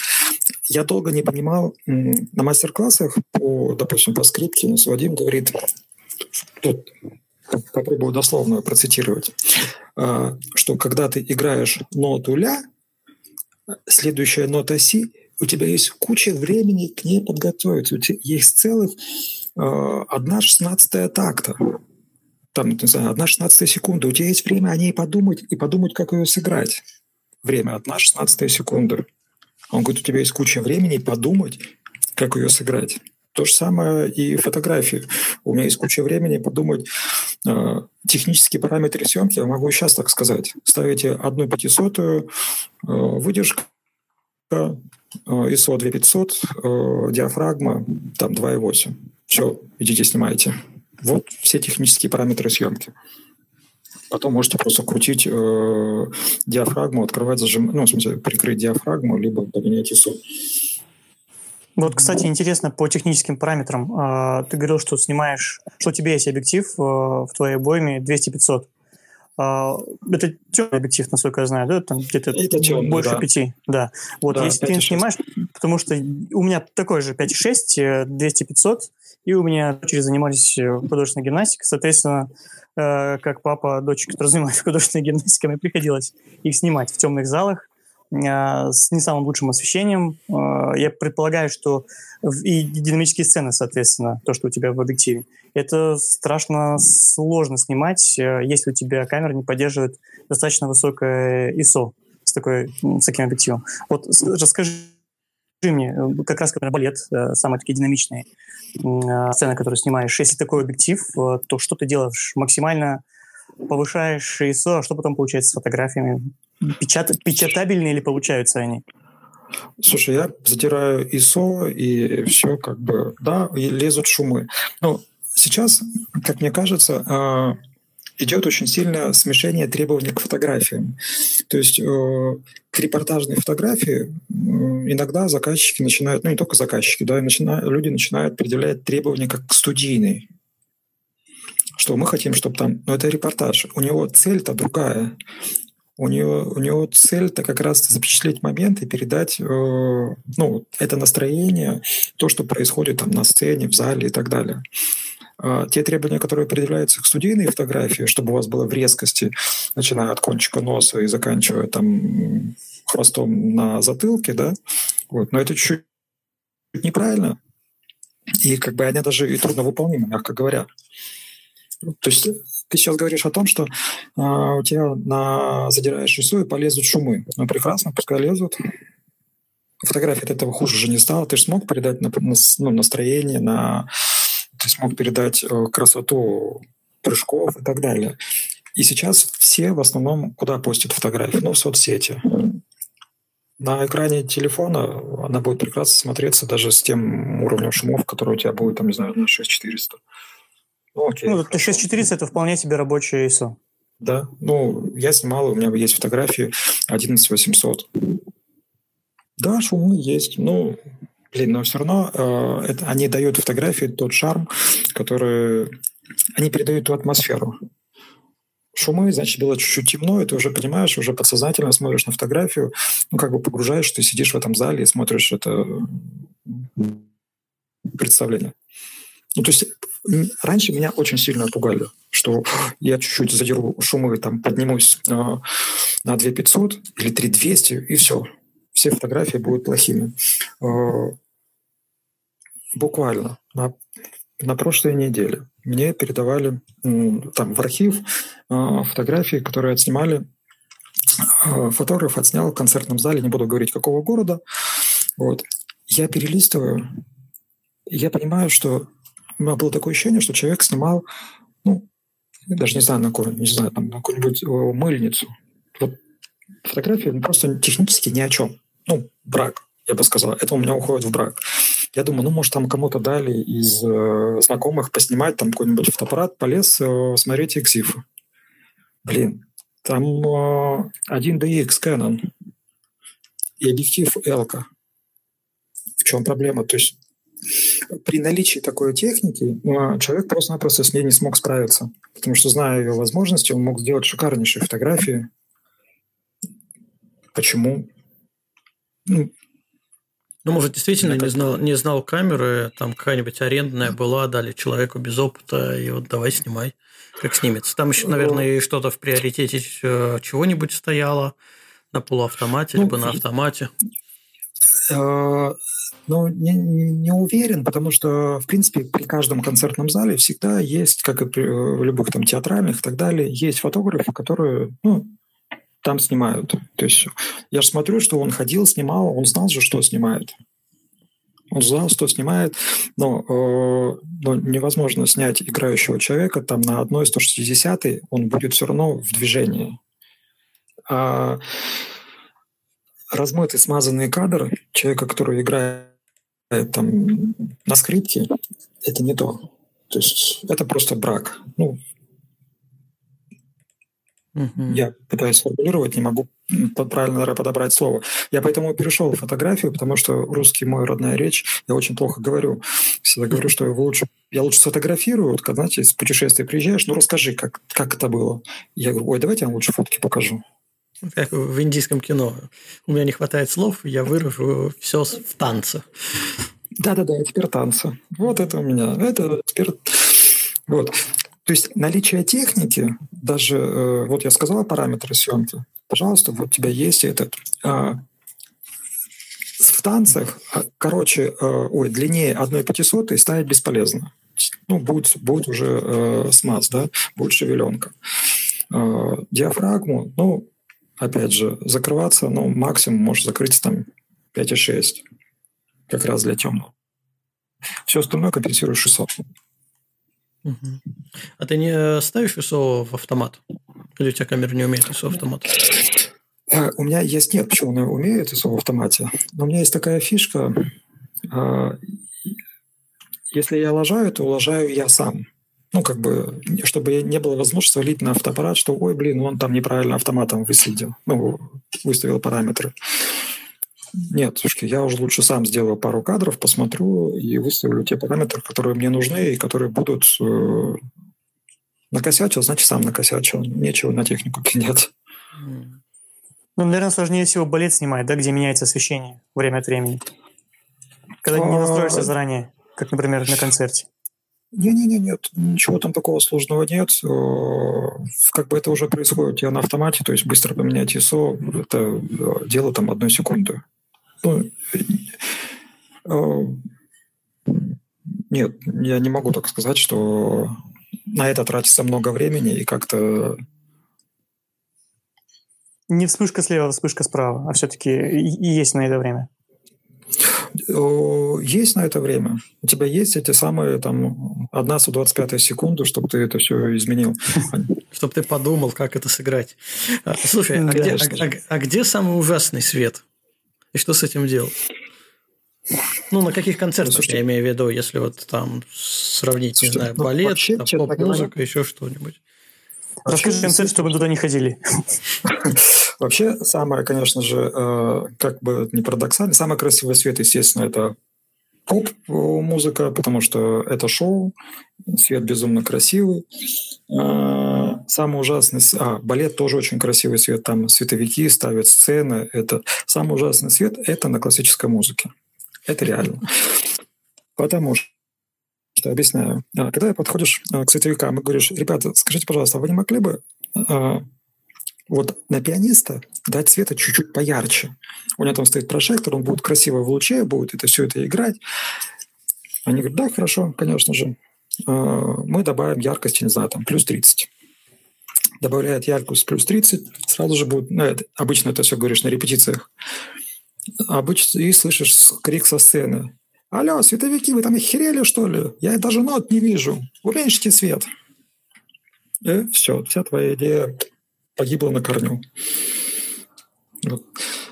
То есть там э, важно, там у них найти баланс между тем, чтобы это было и подсвечено красиво, да, но в то же время это не мешало, не слепило э, ни музыкантов, ни дирижеров, ничего. То есть у них очень мягкий, ну, достаточно сложный свет. Как понимаете, что при э, когда легкий полумрак, человеческий глаз-то видит нормально, а вот для камеры э, этот легкий полумрак как раз-то очень сложно. То есть становится освещение все таким ровненьким, сереньким, неинтересным. А когда-нибудь удавалось со световиками договориться, чтобы они сделали так, как тебе надо? Этому меня научил один... Сейчас расскажу эту интересную Давай. историю. Есть такой известный человек, не знаю, а Стас Намин. Кто-нибудь знает, слышал такую фамилию? Нет. Ну да, конечно. Я, я пошел гуглить. Ты не знаешь Стаса Намина? Это же я знаю из Болгарии своей. Есть такой Стас Намин, э, это основатель э, группы э, Пар Горького. А, вот, кстати, она сейчас да. возродилась, да, группа Цветы и так далее. У нее есть в Москве театр Стаса Намина, где идет такие мюзиклы, как «Волосы», «Иисус Христос, суперзвезда» и так далее. Ну, то есть чувак, который лично знаком и общается со Scorpions, и прочее, прочее, прочее. Вот. Он очень попросил снять э, выступление его театра на сцене э, Дома музыки.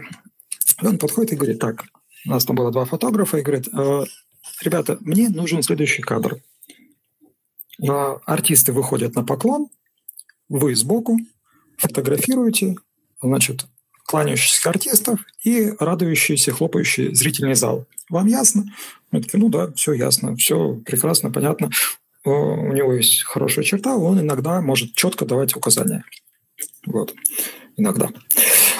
А, прошел концерт, мы, значит, все это отсняли.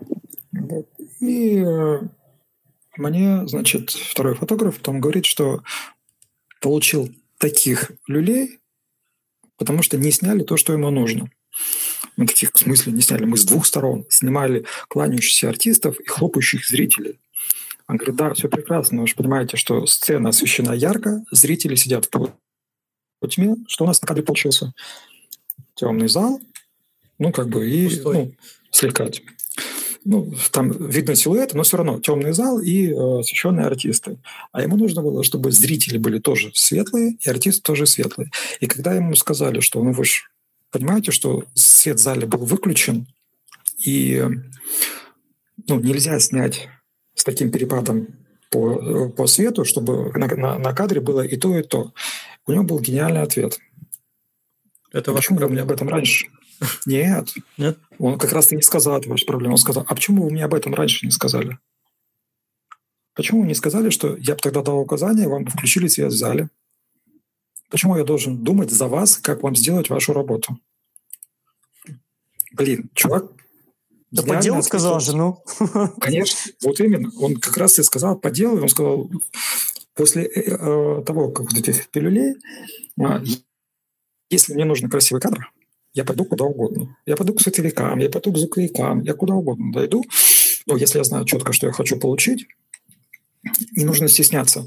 Вот э, опять же из жизни пример. У нас было мероприятие одно, э, большой корпоратив, как встреча, и э, типа а футбольного поля, э, и стояли флаги разных компаний. Красиво их штук 10 было освещено. Вот это все, народ внизу тусил. Я пошел к световикам и говорю, ребята, слушайте, вы же флаги же вы освещаете? Они такие, да. Вы можете на две минуты включить прожектора, конкретно подсветить эти 10 флагов? Мне потом организаторы спрашивают, скажите, пожалуйста, а почему у всех фотографов просто э, компании гуляют там и веселятся, а у вас единственного они веселятся и гуляют на фоне 10 красиво освещенных флагов? Магия. Магия, да. Я говорю, потому что я пошел к световикам и просил включить свет на ровно на две минуты мне больше не нужно было. Этому как раз вот научил вот этот пример, что если вам что-то нужно в том же самом репортаже для хорошей картинки, не стесняйтесь попросить, вполне возможно, э, вам пойдут навстречу и сделают, как вам нужно, и вы получите тот кадр, который, блин, доставит удовольствие, как говорится, не только вам. Слушай, а вот насколько заказчик понимает э, сложность конкретного кадра? Что он интересный, именно сложный, интересный и заходит. Либо у него все-таки в основном такие вот элитарные хотелки из серии «Мне нужно вот этот кадр, вот это, вот здесь кланяющие, хлопающие э, и все такое прочее». Ну, в основном, конечно же, у них более технически не понимают. Они могут сказать, что вот это красиво, это некрасиво по своим каким-то критериям. А как это снято, ну, скажут, ну, молодец, круто снял. Вот это очень красиво. А не хочется иногда а, как бы допол- дополненную ценность к фотографии добавить, рассказав заказчику, что, ну, вы понимаете, что вот этот кадр, это вообще просто... Во-первых, никто так не делал, во-вторых, там я пошел к тем, всем, всем, договорился с этими, они мне вот так все сделали, я вот сюда подлез, там, три метра полз по какой-то, не знаю, там, трубе, чтобы снять вот этот кадр. Ну, я так иногда могу только в режиме диалога, если они смотрят и понимают, что такой вот вопрос в глазах, типа того, что э, а как ты это смог сделать? Мы же знаем, что ну, ты там не был. Ну, ты оттуда нельзя, ты как нашел это. Ну, тогда можешь сказать, что ну, для этого мне пришлось идти сделать то, то, то, то. Блин, ну, круто. Вот. Но так особо, я считаю, что сделал хорошо свою работу, и это же мои проблемы, так я ее сделал. Угу. На какой-нибудь комьюнити есть э, э, репортажных фотографов, как раз где люди знающие, люди в теме могут оценить сложность фотографии? А, слушай, ну на самом деле э, нет такого. Ну, может быть, она и есть, но я не особо сильно как бы в нем даже и не искал. Поэтому именно по концертной точно э, не слышал. Я знаю, что там, допустим, у Дениса Мацуева есть там свой фотограф, э, очень клевый там Женя Евтюхов. Вот. Э, у Гергиева это Александр э, Шипунов, он фотографирует, в основном его.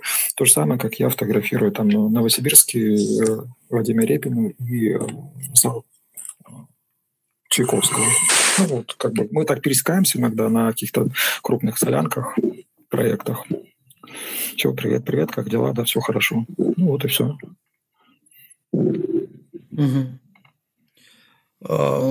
Ну, понятно. То есть у каждого... Ну, получается такой, это довольно ну, не замкнутый круг фотографов, а за, э, узконаправленная сфера. Как, а как вообще с конкуренцией проходит? Или все разобраны, э, что, новичков мало, которые хотят? Это же это коммерческая фотография, да, на ней можно зарабатывать твой опыт работы full-time фотографа как минимум говорит, что на этом можно не только зарабатывать, на этом можно жить хорошо. На... Новички на, же на наверняка, на, ну не только на концертной, я имею в виду на репортажной сейчас фотографии, так в общем, и в частности концертной. А, новички же наверняка хотят прийти в эту сферу. Ой, конечно же. Тут, в принципе, и тут достаточно большая, кстати, конкуренция именно в репортажной фотографии. А, потому что всем же кажется, что это очень легко. Ты взял фотоаппарат, пошел, нас снимал, и все счастливы. Не, подожди, Тут, я, я тебя сейчас прибью. Мне кажется, что не то, что всем кажется, что это легко, а всем понятная понятна монетизация правил игры. Есть заказчик, есть клиент. То есть, это вот как раз те самые прямые отношения, которые максимально просто просто и понятно монетизируются. Есть заказчик, он тебе дал работу, ты ее выполнил, сдал, получил деньги. Ну, если мы выкидываем всякие там предоплаты и прочие условия договоров. В отличие от той же пейзажной фотографии, где ты сначала потратил, сделал, а потом, может быть, когда-нибудь кому-то продал. А вот, вот поэтому, мне кажется, что люди Конечно же, стараются прав, прийти в эту сферу. Потому что это реально у тебя э, заработок, он волка ноги кормят. Ты хорошо побегал, ты хорошо заработал. Э, и ты э, конкретно ты получаешь, ты уже знаешь, сколько ты заработаешь. Вот тебе говорят, что вот это мероприятие, поделите с ними это мероприятие, вот свадьба, пожалуйста, мы заплатим вам 20 тысяч, если вы поработаете там с 6 вечера до 12 ночи, вот там 20 тысяч рублей. А у тебя же не бывает такой вариант, что я сейчас фотографирую это дерево, и дерево говорит тебе, ну, чувак, ты меня можешь продать, может быть, через полгода за 500 рублей на стоке.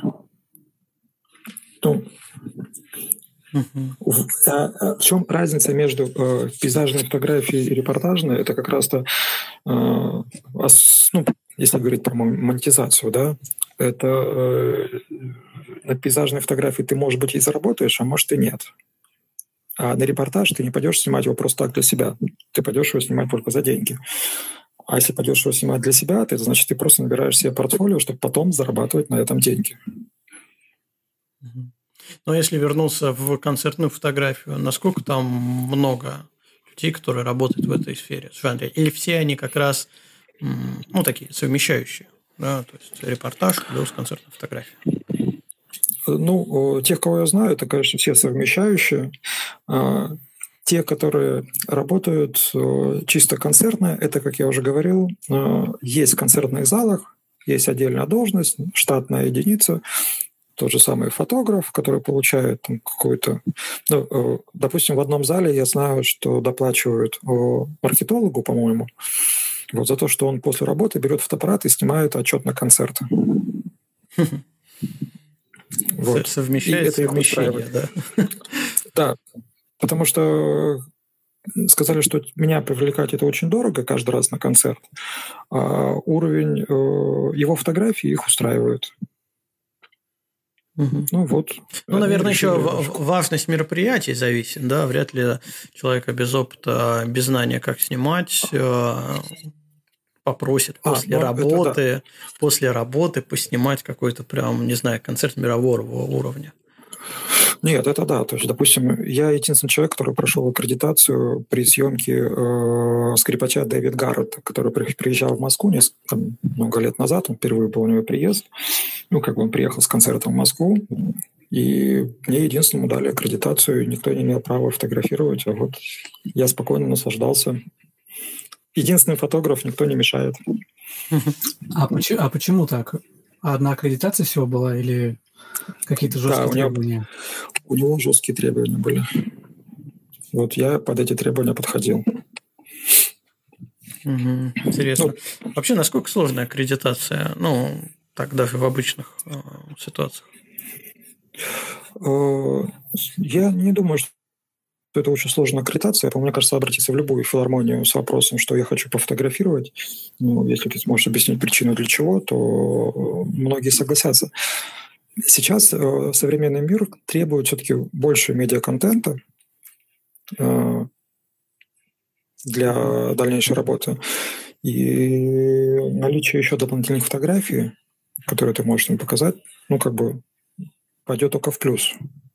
А если еще будут хорошие фотографии, которые могут использовать, то единственный нюанс, только нужно учитывать, что у нас же классическая музыка – это, в принципе, не слишком прибыльное мероприятие. То есть, если там ты пошел снимать э, э, концерт поп-музыканта, да, он зарабатывает деньги, он просто хороший музыкант, хорошие деньги заработает, он часть просто дает э, тебе.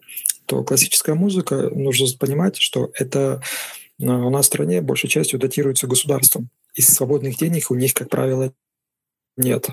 И просто так выделить деньги на фотографа – это очень сложно.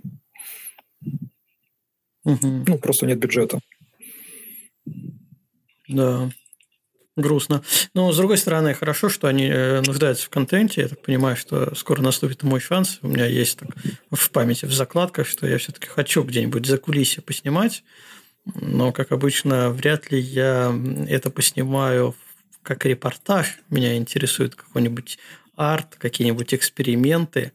Но если они потихоньку нуждаются в контенте, то, возможно, я когда-нибудь с кем-нибудь договорюсь попасть а, за кулисами какого-нибудь там, Ради... не знаю, балета или еще чего-нибудь и поснимать там. Отдельно про балет. А, когда я попросился на поснимать э, большой театр, балет, меня отвели в сторону и сказали, «А, лучше не надо. Почему? Я говорю, а что, вы же понимаете, да, я говорю, вы боитесь, что я сделаю плохие фотографии или что? Ну, как бы объясните мне причину. Мне сказали, ой, э, слушай, там есть уже определенная команда, кто это снимает, и появление э, еще одного человека, это будет э, как бы воспринято как личный вызов, и просто приведет к ухудшению общей ситуации. И ты нормально не поснимаешь, ну и как бы и будет, возможно, конфликты творческие люди. Ну, то есть понятно, как это, о, слушай, это же классическая ситуация а, прикормленных фотографов в школах. Когда ты приходишь в школу да, снимать, да, да. там тебя родители позвали, а директор говорит, знаете, у нас тут есть фотограф, который уже все, всем все снимает. Да, вот так вот плохенько, но он свой, он все, всех знает, он, все знает. Да, он надежный, да, он надежный, он мы точно уверены в его работе и так далее. Вот да, у меня была ситуация. Здесь тоже лет, работает. Лет, наверное, не знаю, уже 10 прошло назад. А, я пытался попасть а, к театралам за кулисы для того, чтобы поснимать, ну, именно вот а, такую художественную постановку, как они готовятся. Не репортаж. И причем люди сами, которые готовили спектакль, они были на это согласны в плане того, что да, это им тоже было интересно получить вот такой контент. Но в итоге все уперлось как раз в организаторов более высокого уровня, которые сказали, ну, знаете, а нам это не интересно, нам это не надо банально. Ну, поэтому я Но... так отложил это все на дальний план, где-то там на задворках сознания. Может быть, когда-нибудь это... повезет мне с кем-нибудь познакомиться, и это поснимаю. Ну, Костя, знаешь, это... у меня это такая же была ситуация быстренько, когда, вспоминая, когда крестили мою дочь. Ну, также хотели поснимать то, что мы делаем, ну, само крещение. Батюшка сказал, грешно это в храме Божьем фотографировать. Но у нас есть специально освященный фотограф, который может там сделать фотографии за определенную плату. И такой из, из, купели, из купели достает фотоаппарат, да, там его да, да, слил да. святую воду, говорит, Слушай, вот то, только этой камерой. Так и было. Он потом еще две недели отмаливает эти грехи, по всей видимости. Наверное, да. Нет, а если снимать за кулисье, я могу сказать, что тебе нужно искать какой-то молодежный э, театр, потому что я, допустим, вот снимал, э, меня Саша Орешко пригласил на свой спектакль «Мадемуазель Нетуш» офигенский спектакль, он, правда, идет 4 часа, но, блин, оно того стоит. И, значит, э, я тоже думал, что я, блин, пойду поснимаю за кулисье. Это же интересно, там же известные э, артисты, там, э, ну, тоже там Саша, Олежка, там, хотел быстро сказать фамилию, кто играет на Мозеле не ту вспомню, сейчас скажу. Ну, в общем, не смысл в том, что я, значит, пришел за кулисье, стою с фотоаппаратом, думал, вот сейчас пойдет жара. Оказывается, а, они этот спектакль играют уже лет 20. И они выходят к сцене ровно за 2 секунды до выхода своего на сцену. После чего они, отыграв на сцене, уходят со сцены, идут в свои гримерки, сидят там, ждут выхода. Никакой вот прям вот даже такой движухи, чтобы там думал, что за сценой все волнуются, вот там выглядывают, как там в зале, как народ. Ничего нет. У них вышли на сцену, отыграли и уходят готовиться к своей следующей репризе в, к себе в гримерке. Слушай, ну это, это же тоже такая, получается, своеобразное ремесленничество, когда ты прям одну роль столько лет играешь. Э, да, но они находят в ней э, определенный кайф, потому что я несколько раз снимал, и каждый раз улавливаешь некоторые нюансы, куда не дозволяют новые шуточки добавить, чуть-чуть по-другому. То есть они ее, вот как я фотографию пытаюсь что-то найти для себя, попробовать. То же самое они в этой роли. Есть основной как бы нить, ну и вот что-нибудь добавить чуть-чуть по-другому попробовать, для того, чтобы не переедалось и поддерживать себя в тонусе. Но это на сцене.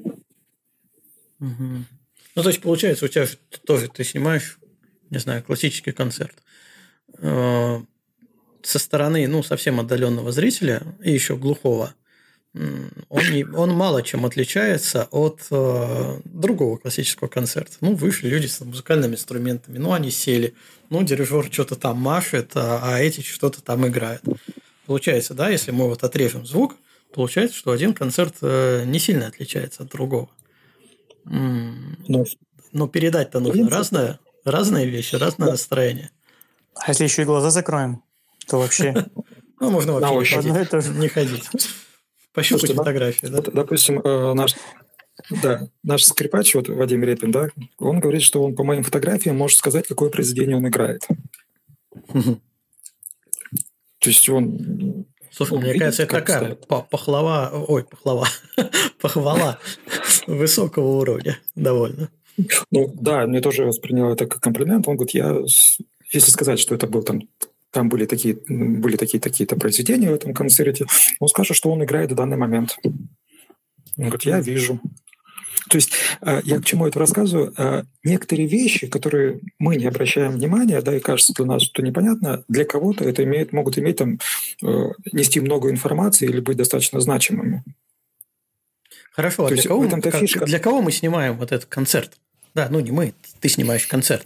А, потому что, ну, я объясню ситуацию, например, другой фотографии, когда другую фотографию, ну, пусть будет опять пейзажная фотография, смотрит другой пейзажный фотограф, для него ценности совершенно другие. И когда смотрит обычный зритель, да, ему вообще не важно, вот как раз сколько ты, ты там мучился, как ты добывал эту фотографию, спал, не спал, замерз, обморозил себе что-нибудь, э, или наоборот, э, солнечный удар получил. Вот есть фотография, она либо нравится, либо не нравится. А здесь же получается, что все равно заказчик – это как раз человек, который, ну, группа людей, которая в теме того, что ты снимаешь. И, возможно, я сейчас предполагаю, для них как раз э, вот важна какая-то другая составляющая фотографии, нежели для человека, который просто смотрит афишу, либо человек, который э, читает о, о событии где-либо, новостную ленту. А, я понял твой вопрос. Понимаешь, тут в чем фишка? А, именно в восприятии фотографии.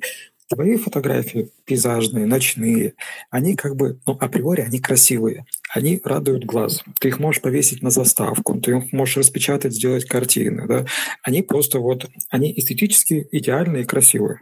Кому ты их не покажи, а, они вот будут прям я же говорю, там хоть в музей их вешай, потому что они несут в себе именно вот ту универсальную красоту в искусстве, которую мы там видим на э, картинах художников и так далее. А у меня цель другая. У меня репортажная фотография. И а у нее к ней должна быть какая-нибудь небольшая, но предыстория. Ну вот, э, допустим, мне там есть фотографии, где я снимал э, я пытаюсь... Э, э, есть такая композитор Губайдулина, София Губайдулина.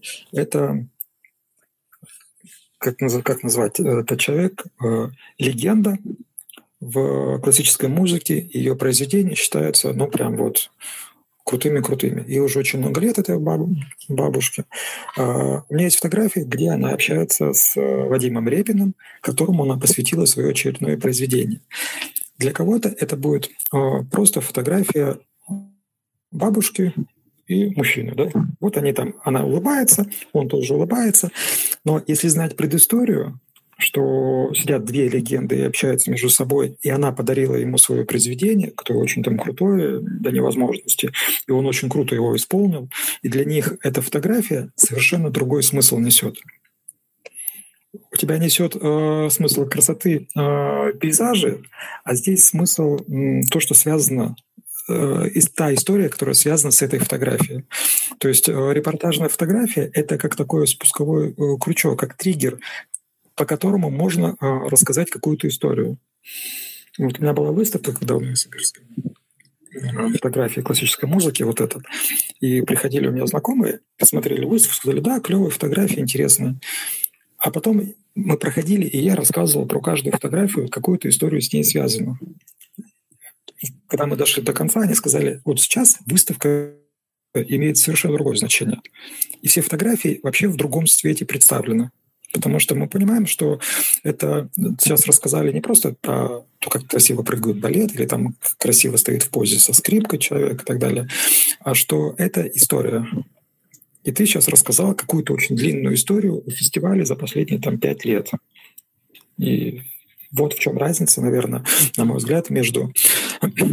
Может быть, у меня технически э, все гораздо проще сделано, да, то есть у меня требования технические, а у тебя, наоборот, э, ты как художник, который рисует этот пейзаж, тебе нужно добраться, вспомнить э, переться по болотам, чтобы найти носорога, да? Вот. Чтобы да чтобы добраться, чтобы нужно, у тебя есть там полчаса, чтобы упал э, тот лучик света, который бы осветит вот это э, несчастное одинокое деревце и высветит его. И туда вы ездили несколько раз, чтобы найти ту точку, из которой он упадет именно в то место, в то время, для того, чтобы еще и плюс облака должны быть в определенном порядке с, э, сгруппированы, да, и подсвечены красиво. То есть у тебя идет очень длинный процесс подготовки, и он сложен очень и технически, и физически, и морально, и так далее. Да? А, и ты к этому готовишься. Ты вот, э, я говорю, если художник это размешивает краски, закупает холсты и так далее, то ты ездишь, подготовишь, смотришь точки, а, ищешь лучшее время, лучший момент, и только потом фотографируешь. У меня чуть-чуть по-другому происходит, да. У меня есть уже тот самый момент. Я уже в данный момент нахожусь Мне главное его не просрать. Слушай, ну, на, на самом деле у меня сейчас такая другая аналогия возникла. Понимаете, что, ну, вот если про эту историю про бабушку с мужчиной, получается, что это своеобразное разделение на свой-чужой. Кто-то в теме, а кто-то не, не в теме. И это мне больше напоминает э, современное искусство, к примеру. Да, когда у них даже язык повествования, как они описывают выставки, картины, э, там какой-нибудь комьюнити, для чего оно создает. Ну, обычный человек в здравом уме просто смотрит на этот набор слов ничего не понимает, какие-то пафосные фразы, которые для него не несут даже информационной никакой э, нагрузки. А человек, который в теме современного искусства, он сразу, о, да, это же такое уникальное событие, это произведение, люди. И вот здесь ситуация чем-то похожа, что зритель действительно он может быть массовый, который не в теме, а, и которому заходят там любые пейзажи, а, и может быть э, увлекающийся классической музыкой, который знает, кто эти люди, и может по фотографии считать э, даже не присутствуя при этом физически считать, что происходи, могло бы происходить, либо происходило, потому что ну, он просто знает, что это было. Ну, как концептуальная фотография фактически. Вот ты что описал, это концептуальная фотография. Ты знаешь концепт, понимаешь фотографию. Не знаешь концепт, до свидания. Ну, абсолютно верно. Ну, опять же, действительно отличный пример, да. Э, мы сидим с музыкантами, сидим в баре после концерта, как бы в тяжелый день, значит, тяжелый концерт и так далее. Э, я пошел вместе с ними, потому что мы как бы знакомы. Вот. Мы сидим, меня поступает звонок, там типа то, что звонит знакомая, а, ты где? Я говорю, я вот с мужиками пиво пью. А что за мужики? Ну, я перечисляю по фамилиям, кто там со мной рядом сидит. Тут была такая, знаешь, 10-секундная э, пауза, и потом, простите за мой французский, говорит, ты охерел, что ли? Ты знаешь, кто это люди? Я говорю, я знаю. Ну, как бы, это музыканты. Он говорит, нет, ты не понимаешь, ты знаешь, какие это музыканты? А она по образованию как раз музыкант классической музыки. Он говорит, ой, все, я даже, даже с тобой разговаривать не буду. Ты даже не представляешь уровень тех людей, с которыми ты сидишь. И бросила трубку. Там было наоборот, я выезжаю. Что я обидел? Вот, ты прав, потому что э, если фотографии э, природы зайдут всем, ну, берем масс-медиа, да, то фотографии то же самое классической, э, ну, как бы в данном случае репортажи, может быть, не всем зайдут, а тем, кто будет в теме. Все верно. Тогда получается просто, если у нас монетизация более понятная с э, соотношениями заказчик-клиент, то в плане такой массовой популяризации себя как фотографа, тут как раз возникает сложность, что ты можешь себя популяризировать только в круге лиц, которые, а, которые в теме, ну, или около темы. А всем остальным это будет, ну, просто, ну, репортаж, репортаж. Простите. Да. Простите, не хочу никого обидеть, но вы же э, тоже все участвуете э, на выставках э, дикой природы и так далее. И вы все друг друга знаете. И смотрите, о, эта фотография сделал тот-то. Ой, ага, ага, небо. уел.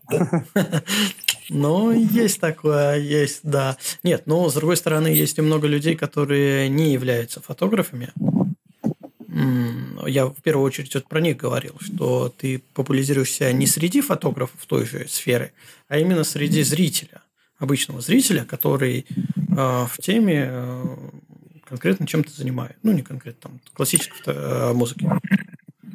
Э, слушайте, ну, на данный момент, мне кажется, сейчас у нас очень э, мир достаточно, достаточно перестроился.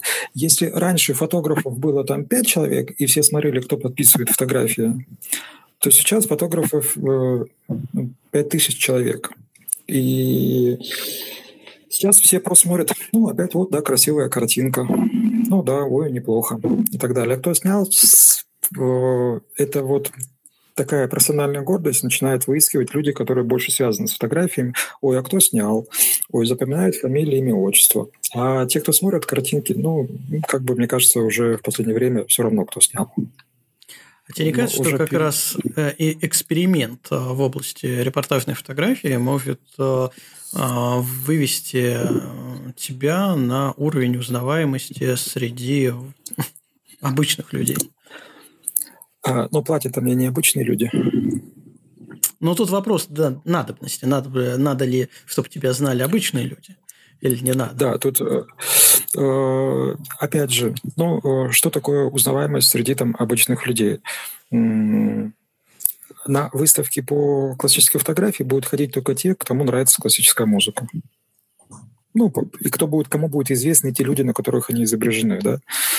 То же самое, как на выставку по дикой природе «Золотая черепаха», да, люди пойдут те, которым нравятся красивые фотографии природы, животных, но которые, допустим, которым нравится репортаж, они туда не пойдут. Угу. Ты, кстати, сходил на золотую черепаху? Как ни странно, я сходил.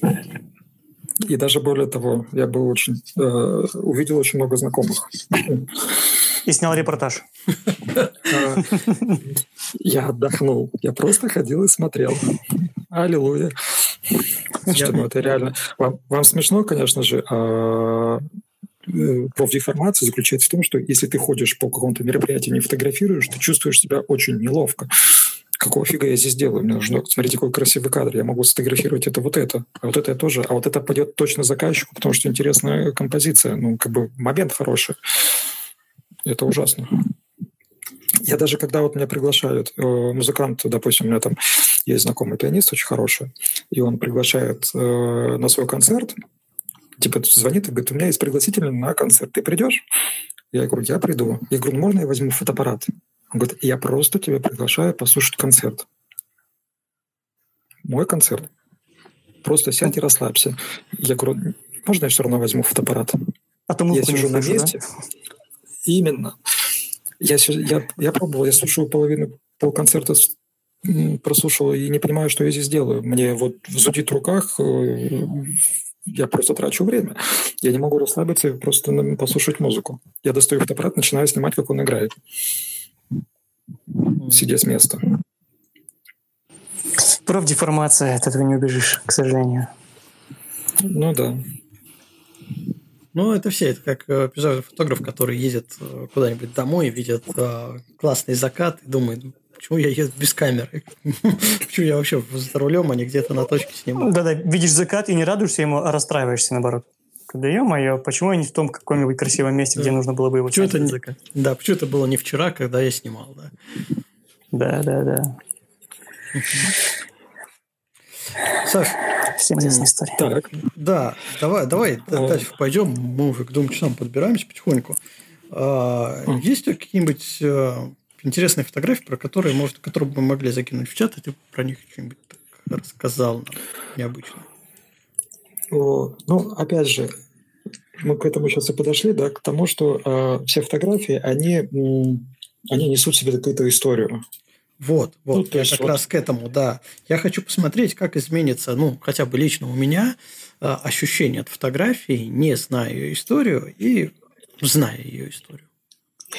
Ну, давайте тогда, Коля, я вот э, работаю с этим с фестивалем, я оттуда вот могу сделать, э, скинуть тот же самый чат, э, фотографию, как я говорил, это бабушка, с мужчиной, да? да? Давай эту же историю мы послушали, сейчас на нее посмотрим как раз. Так, а ее нужно как-то сбросить, да? В чат. Потому что ссылку, если она там в инсте или еще где-то, просто в чат скинь. Так, а, я могу, могу в чат просто скинуть э, сейчас. Э, прям в чат, да? Да. Вот, пожалуйста.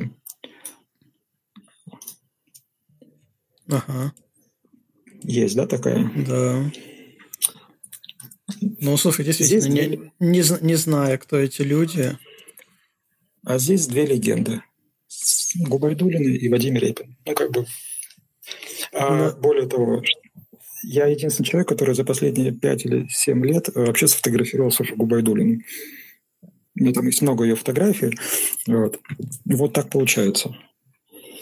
Потому что здесь в Москве срочно у меня был ее концерт, искали фотографии, везде искали. Потом позвонили мне и сказали, что говорит, у тебя же есть ее фотография? Я говорю, да. Он говорит, выручай, потому что просто нет ее фотографии. Вот. Вот такая фотография. А, вот интересную историю могу рассказать вот про эту фотографию. Она очень простая. Ну, казалось бы, это просто репортажная фотография. Угу. Скрипач повернулся и показывает большой палец. А, история к этой фотографии примерно, ну, не примерно, была следующая. А, идет закрытие фестиваля. Самый последний, самый крутой концерт очень сложное произведение. И по причинам, не зависящим там, от э, ну, как бы по объективным причинам, дирижер, который должен был быть, это был Гергиев, он не смог приехать и продирижировать это произведение. Произведение очень сложное. Об этом стало известно вечером накануне концерта. Менять ни программу, ничего нет возможности. Что значит происходит? Вадим говорит, он будем играть без дирижера, я буду дирижировать и играть сам. Ну, в качестве такой слабенькой ассоциации, но представьте, что вы э, радист на каком-нибудь Боинге от 380. Вы, в принципе, знаете, что вы приземляетесь сейчас в Москве, но у вас нет ни первого, ни второго пилота. Но вы чисто теоретически понимаете, что вот штурвал нужно как-то этот, и нужно не просто не разбиться, а нужно посадить э, лайнер так, чтобы даже зрители ничего не поняли, ну и слушатели, зрители, слушатели, а, пассажиры. Вот. И э, выполнить эту работу. То есть Вадим и играл, и дирижировал. А специфика именно этого произведения была в том, что оркестр не может играть без дирижера. А, я сейчас, наверное, чуть-чуть отвлекусь, расскажу про, как звучит музыка изнутри оркестра. Почему, для чего нужен дирижер барабанщик никогда не слышит, что там играет на трубе. Слишком большое расстояние, и он херачит свой барабан со всей дури. Он не понимает, что там играет, когда играет. Он следит за рукой дирижера который говорит ему, когда вступать, что нажимать, куда дудеть, в какие моменты, с какой силой и так далее. Этим всем управляет дирижер. А, когда очень тяжелое произведение, вот почему дирижеры это все мокрые, всегда худеют на 2-3 килограмма после э, таких произведений, да, он контролирует, извините, оркестр, э, симфонический оркестр там под 100 человек. Нужно всех контролировать. Ты должен всех видеть, всех держать и за всеми следить. А, этот концерт прошел блестяще. То есть не было дирижера, Вадим сам продирижировал и сыграл сольную партию. И вот первая секунда, он поворачивается к оркестру и благодарит его. Потому что сказали, что по качеству исполнения произведения это было почти как... Э, ну, можно было хоть запись сделать, и можно делать, э, писать диски, продавать эти записи. То есть идеальное исполнение.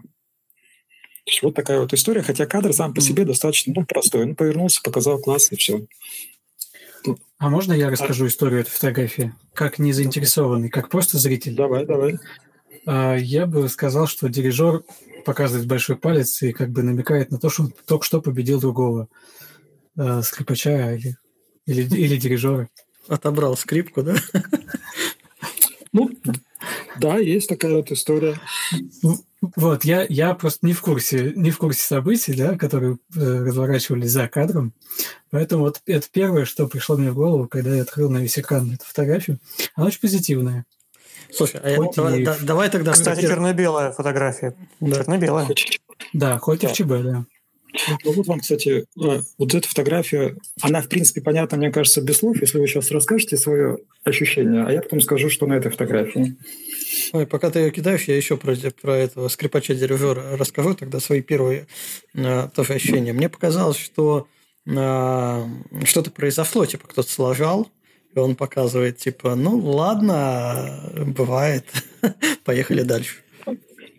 Ну, тебе ничего страшного, проехали, да? Да. Вот так, следующая фотография. Это скрипач спиной стоит, да? Угу. И перед ним вот девушка что-то слушает. Ну, тут э, ощущение, что либо какая-нибудь репетиция, он играет, э, она просто слушает, наслаждается тем, что он играет. А, здесь на фотографии прима Большого театра, прима Ласкалы и прочих всяких этих балетов Светлана Захарова, Светлана Юрьевна. А для нее играет ее муж, наш знаменитый скрипач Вадим Репин. И она просто смотрит безумно влюбленными глазами, и всегда она слушает так его музыку. Это просто домашняя фотография. Да, вот какая-то нотка романтики, она прослеживалась еще до рассказа. Да, Слушай, мне прямо это, мне это в голову пришло, что жена пришла к мужу в мастерскую, который репетирует, ну, там не может, как она называется, пускай будет мастерская, звуковая, где он репетирует, говорит, ну, типа, ну, ладно, давай, дорогой, хватит, пойдем ужинать. Вот что-то что типа того мне показалось. Ну да, это вот, это просто такая вот семейная фотография, но опять же, ну и э, если говорить, у меня есть еще про классический репортаж, то есть что в моем понимании еще иногда э, делается классический репортаж. А, вот Ой, это не та, сейчас, сорян. Чуть не... А, папа с дочкой. Угу. То есть это вот классика, классика, классика фотографии.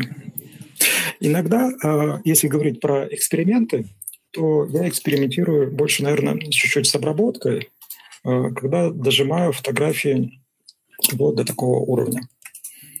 Это вот качество эксперимента. Угу. Как раз дирижер. Да. А, то есть здесь э, что такое? Ну, может быть, не совсем тиражная, да, потому что уж более такая тяжелая, агрессивная, но... Но эмоционально, повышенный контраст, он же, да, добавляет такую прям напряженность. Тем более, а здесь много обработки он, он, он, он высветлен. А что насчет обработки, кстати? Насколько она допускается и насколько вообще можно там жестить или только все лайт-версия? Ну, опять же, в зависимости от твоих требований. Но стараются не жестить, конечно же, да. Все-таки это больше репортаж. А, поэтому под обработкой я, как сказать, у меня в качестве обработки только Lightroom. Только проявку. То есть я загрузил всю съемку. Да-да-да, я загрузил, э, я загрузил Lightroom и всякими рычажками именно делаю то, что я хочу получить в итоге. Более того, что когда фотографирую, у меня в принципе э, я чаще всего, ну не чаще всего, в основном снимаю даже под обработку. Я очень не люблю отдавать свои репортажи. Меня просят, ой, дайте равки, мы сами все сделаем. Ой, нет, не надо. А, вы в них не поймете просто потому, что как бы, у меня есть в голове мысль, как я буду эту фотографию обрабатывать и как я ее сделаю в итоге. Угу. Вот. И вполне возможно, что вы скажете, что фоточка-то на самом... Ну, я проводил такой эксперимент, я давал фотографии без обработки, говорю, ну, что фотки так себе.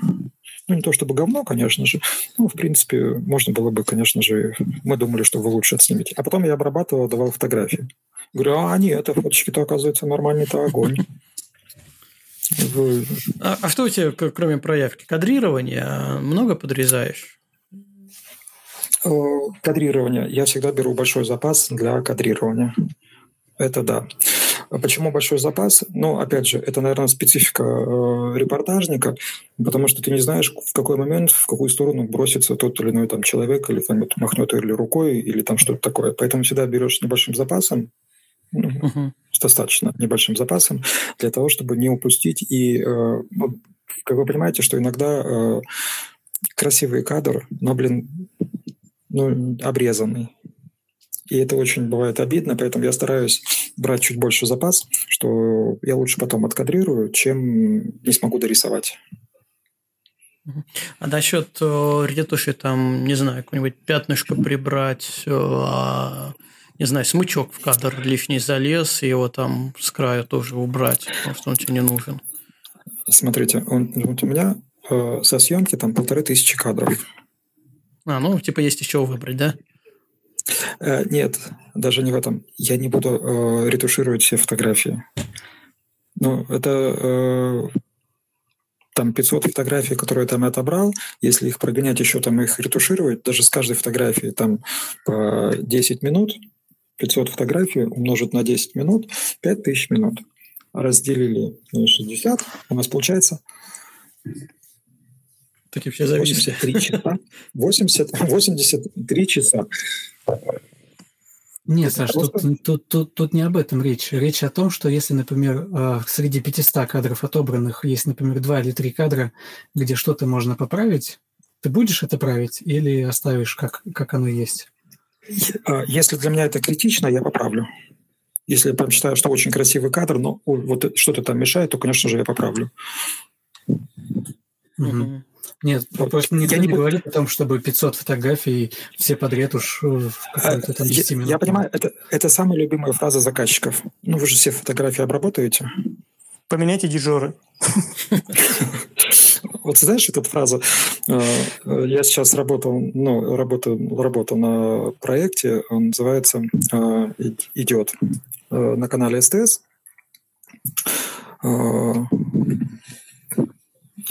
тан танцы, маска танцы. И подошел э, к световикам и говорю, ребят, что-то вы там по свету как-то вот э, не очень, как на некоторых кадрах. Ну, объясните, почему, может, я что-то не то делаю. Они так на меня посмотрели и сказали, э, ну, что мы можем сказать? Мы можем поменять либо фотографа, либо световика. Вот и все. Как ты думаешь, кого поменяют? Я говорю, я понял, нет, прекрасный свет, вопросов больше не имею. Все. Так что тут тоже там перегибать палку не стоит. Да, надо аккуратненько со своими хотелками. Да, а то могут этот... Ну, в, в общем и целом, если что, ты там э, получается, ну, цвет подправь. Но мне кажется, самый жесткий э, не жесткие, самый, наверное, неудачный вариант получается как раз вот с таких выступлений, и, не знаю, поп-рок артистов, когда тебе неожиданно какой-то синий фонарь лупит вот прям в хорошие моменты. А, ну, ты понимаешь, когда вот это включается, э, есть очень хорошая фраза, которой все пользуются э, на прополу. Ну, это получилась арт-фотография. Вы не понимаете.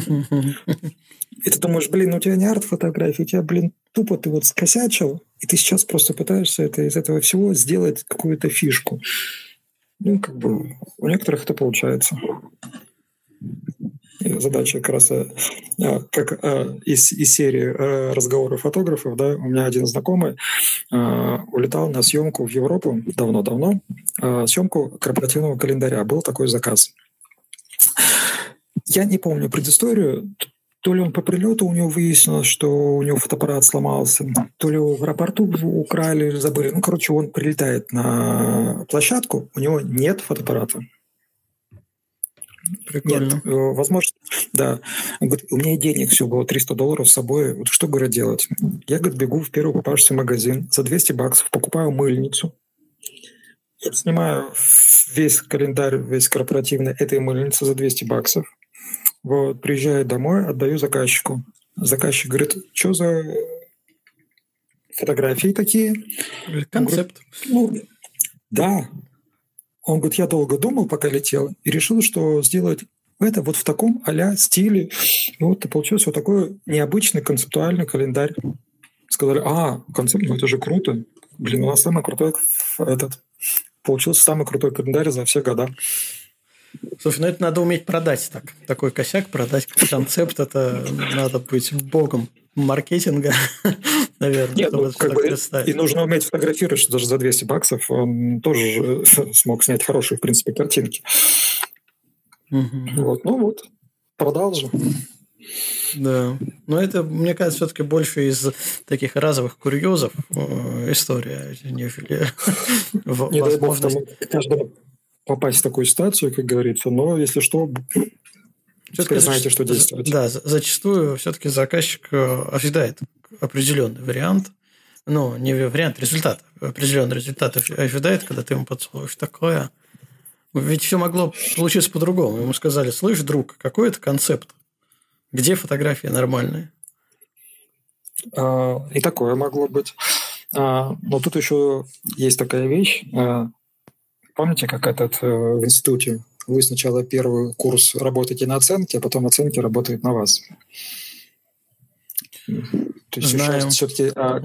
У меня как раз дочь вот. сейчас на, на первом курсе и начинает работать над оценками, чтобы потом они работали на нее. Вот то же самое и здесь. То есть э, вполне возможно, что очень много придется работать на свое имя, чтобы в какой-то момент ты мог э, ну, как бы начудите списать. Да, начудите списать. На, на, творчество, на творчество. Да, я экспериментировал, я художник, я так вижу. Недолго вижу. Ну, как я всегда говорю, я говорю недолго вижу, недолго художник, да? Просто не надо к дирижеру близко подходить. Ну, этот, э, как называется, ну, максимум, что мне смогут сделать, ну, не заплатят мне за это мероприятие. Ну, ладно.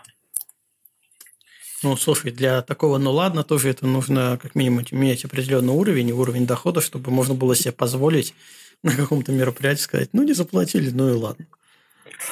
А, ну, тут больше удар по самолюбию. Тут же, ты понимаешь, дело не в деньгах. Mm. Мы все фотографы, мы также очень э, падки на похвалу, на, на комплименты и так далее. Мы всегда ожидаем. Для меня фотография, что такое фотография, если брать вот в общем, мы вкладываем в фотографию свою силу, энергию какую-то, да. Э, как говорил Эйнштейн, ничего ниоткуда не возникает, никуда ничего не исчезает. Ты вложил фотографию свою душу, время, работу, все что угодно. И ты хочешь с нее получить обратно, хоть что-то компенсировать те затраты, которые ты в нее вложил. Компенсация бывает разная. Компенсация бывает в качестве э, твоя фотография победила на выставке. Она признана лучшей. Твое эмоциональное как бы, компенсирование заполнилось. Там, у меня, допустим, на репортаже мне заплатили. Блин, я тоже компенсирую э, те затраты, которые понес на этот репортаж. А когда у тебя нет вот этой компенсации, ты какое-то время можешь работать на каких-то внутренних резервах, ну, то же самое фотографии, да, работать, работать, но энергия кончится, а новая ниоткуда не берется. Ты просто стухнешь. Мы же все хотим получить обратный отзыв. И это самое важное, мне кажется. Ну, это важно в первую очередь э, лично для себя, потому что, мне кажется, невозможен рост без какого-то поощрения со стороны. Ты же не можешь э, расти и процветать, когда тебе все вокруг говорят, что ты делаешь какую-то вообще ерунду полную, никому не нужную, и что это никому не нравится, это все плохо, а ты такой, ну, не знаю, Слушай, нас, мазохизм нас... такой, нет, я все равно буду это делать. У нас есть пример, который растет и процветает же, и ты его знаешь. И все его знают. Кто же не знает Ольгу Бузову? Ну, не на ночь сказано. Да не на ночь было бы сказано это. А, да. Ну, нормально все. Там все хорошо. Да. Понятно. А, так, ребята, мы подошли к двум часам, или, по-моему, даже уже перешли два часа вроде бы все основные темы, о которых мы поговорили, которые в чате тут дополнительно спрашивали, все, мы это осветили. Я предлагаю потихоньку закругляться. У нас раньше была рубрика такая несерьезный вопрос или глупый вопрос от Руслана Асанова. Но Руслан у нас что-то в последние выпуске как-то плохо готовится к этим вопросам. Взгрустнул, воз... Руслан. Да, взгрустнул. У меня есть от тебя один глупый вопрос, на который не обязательно отвечать серьезно. Точнее, обязательно не отвечать серьезно.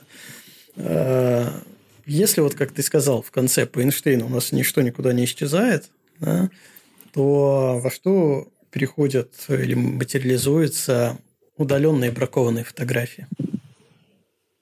Я боюсь, это в морщины и в седину. И жаль потраченное время. Фотограф? Просто, да. Знаешь, вот, знаешь, такой вариант просрал. А сколько мог сделать хорошего? Это вот уходит все туда. А мог бы снять красивый кадр, а наснимал всякое говно. Слушай, это, это других просрал, у фотографа прощелкал.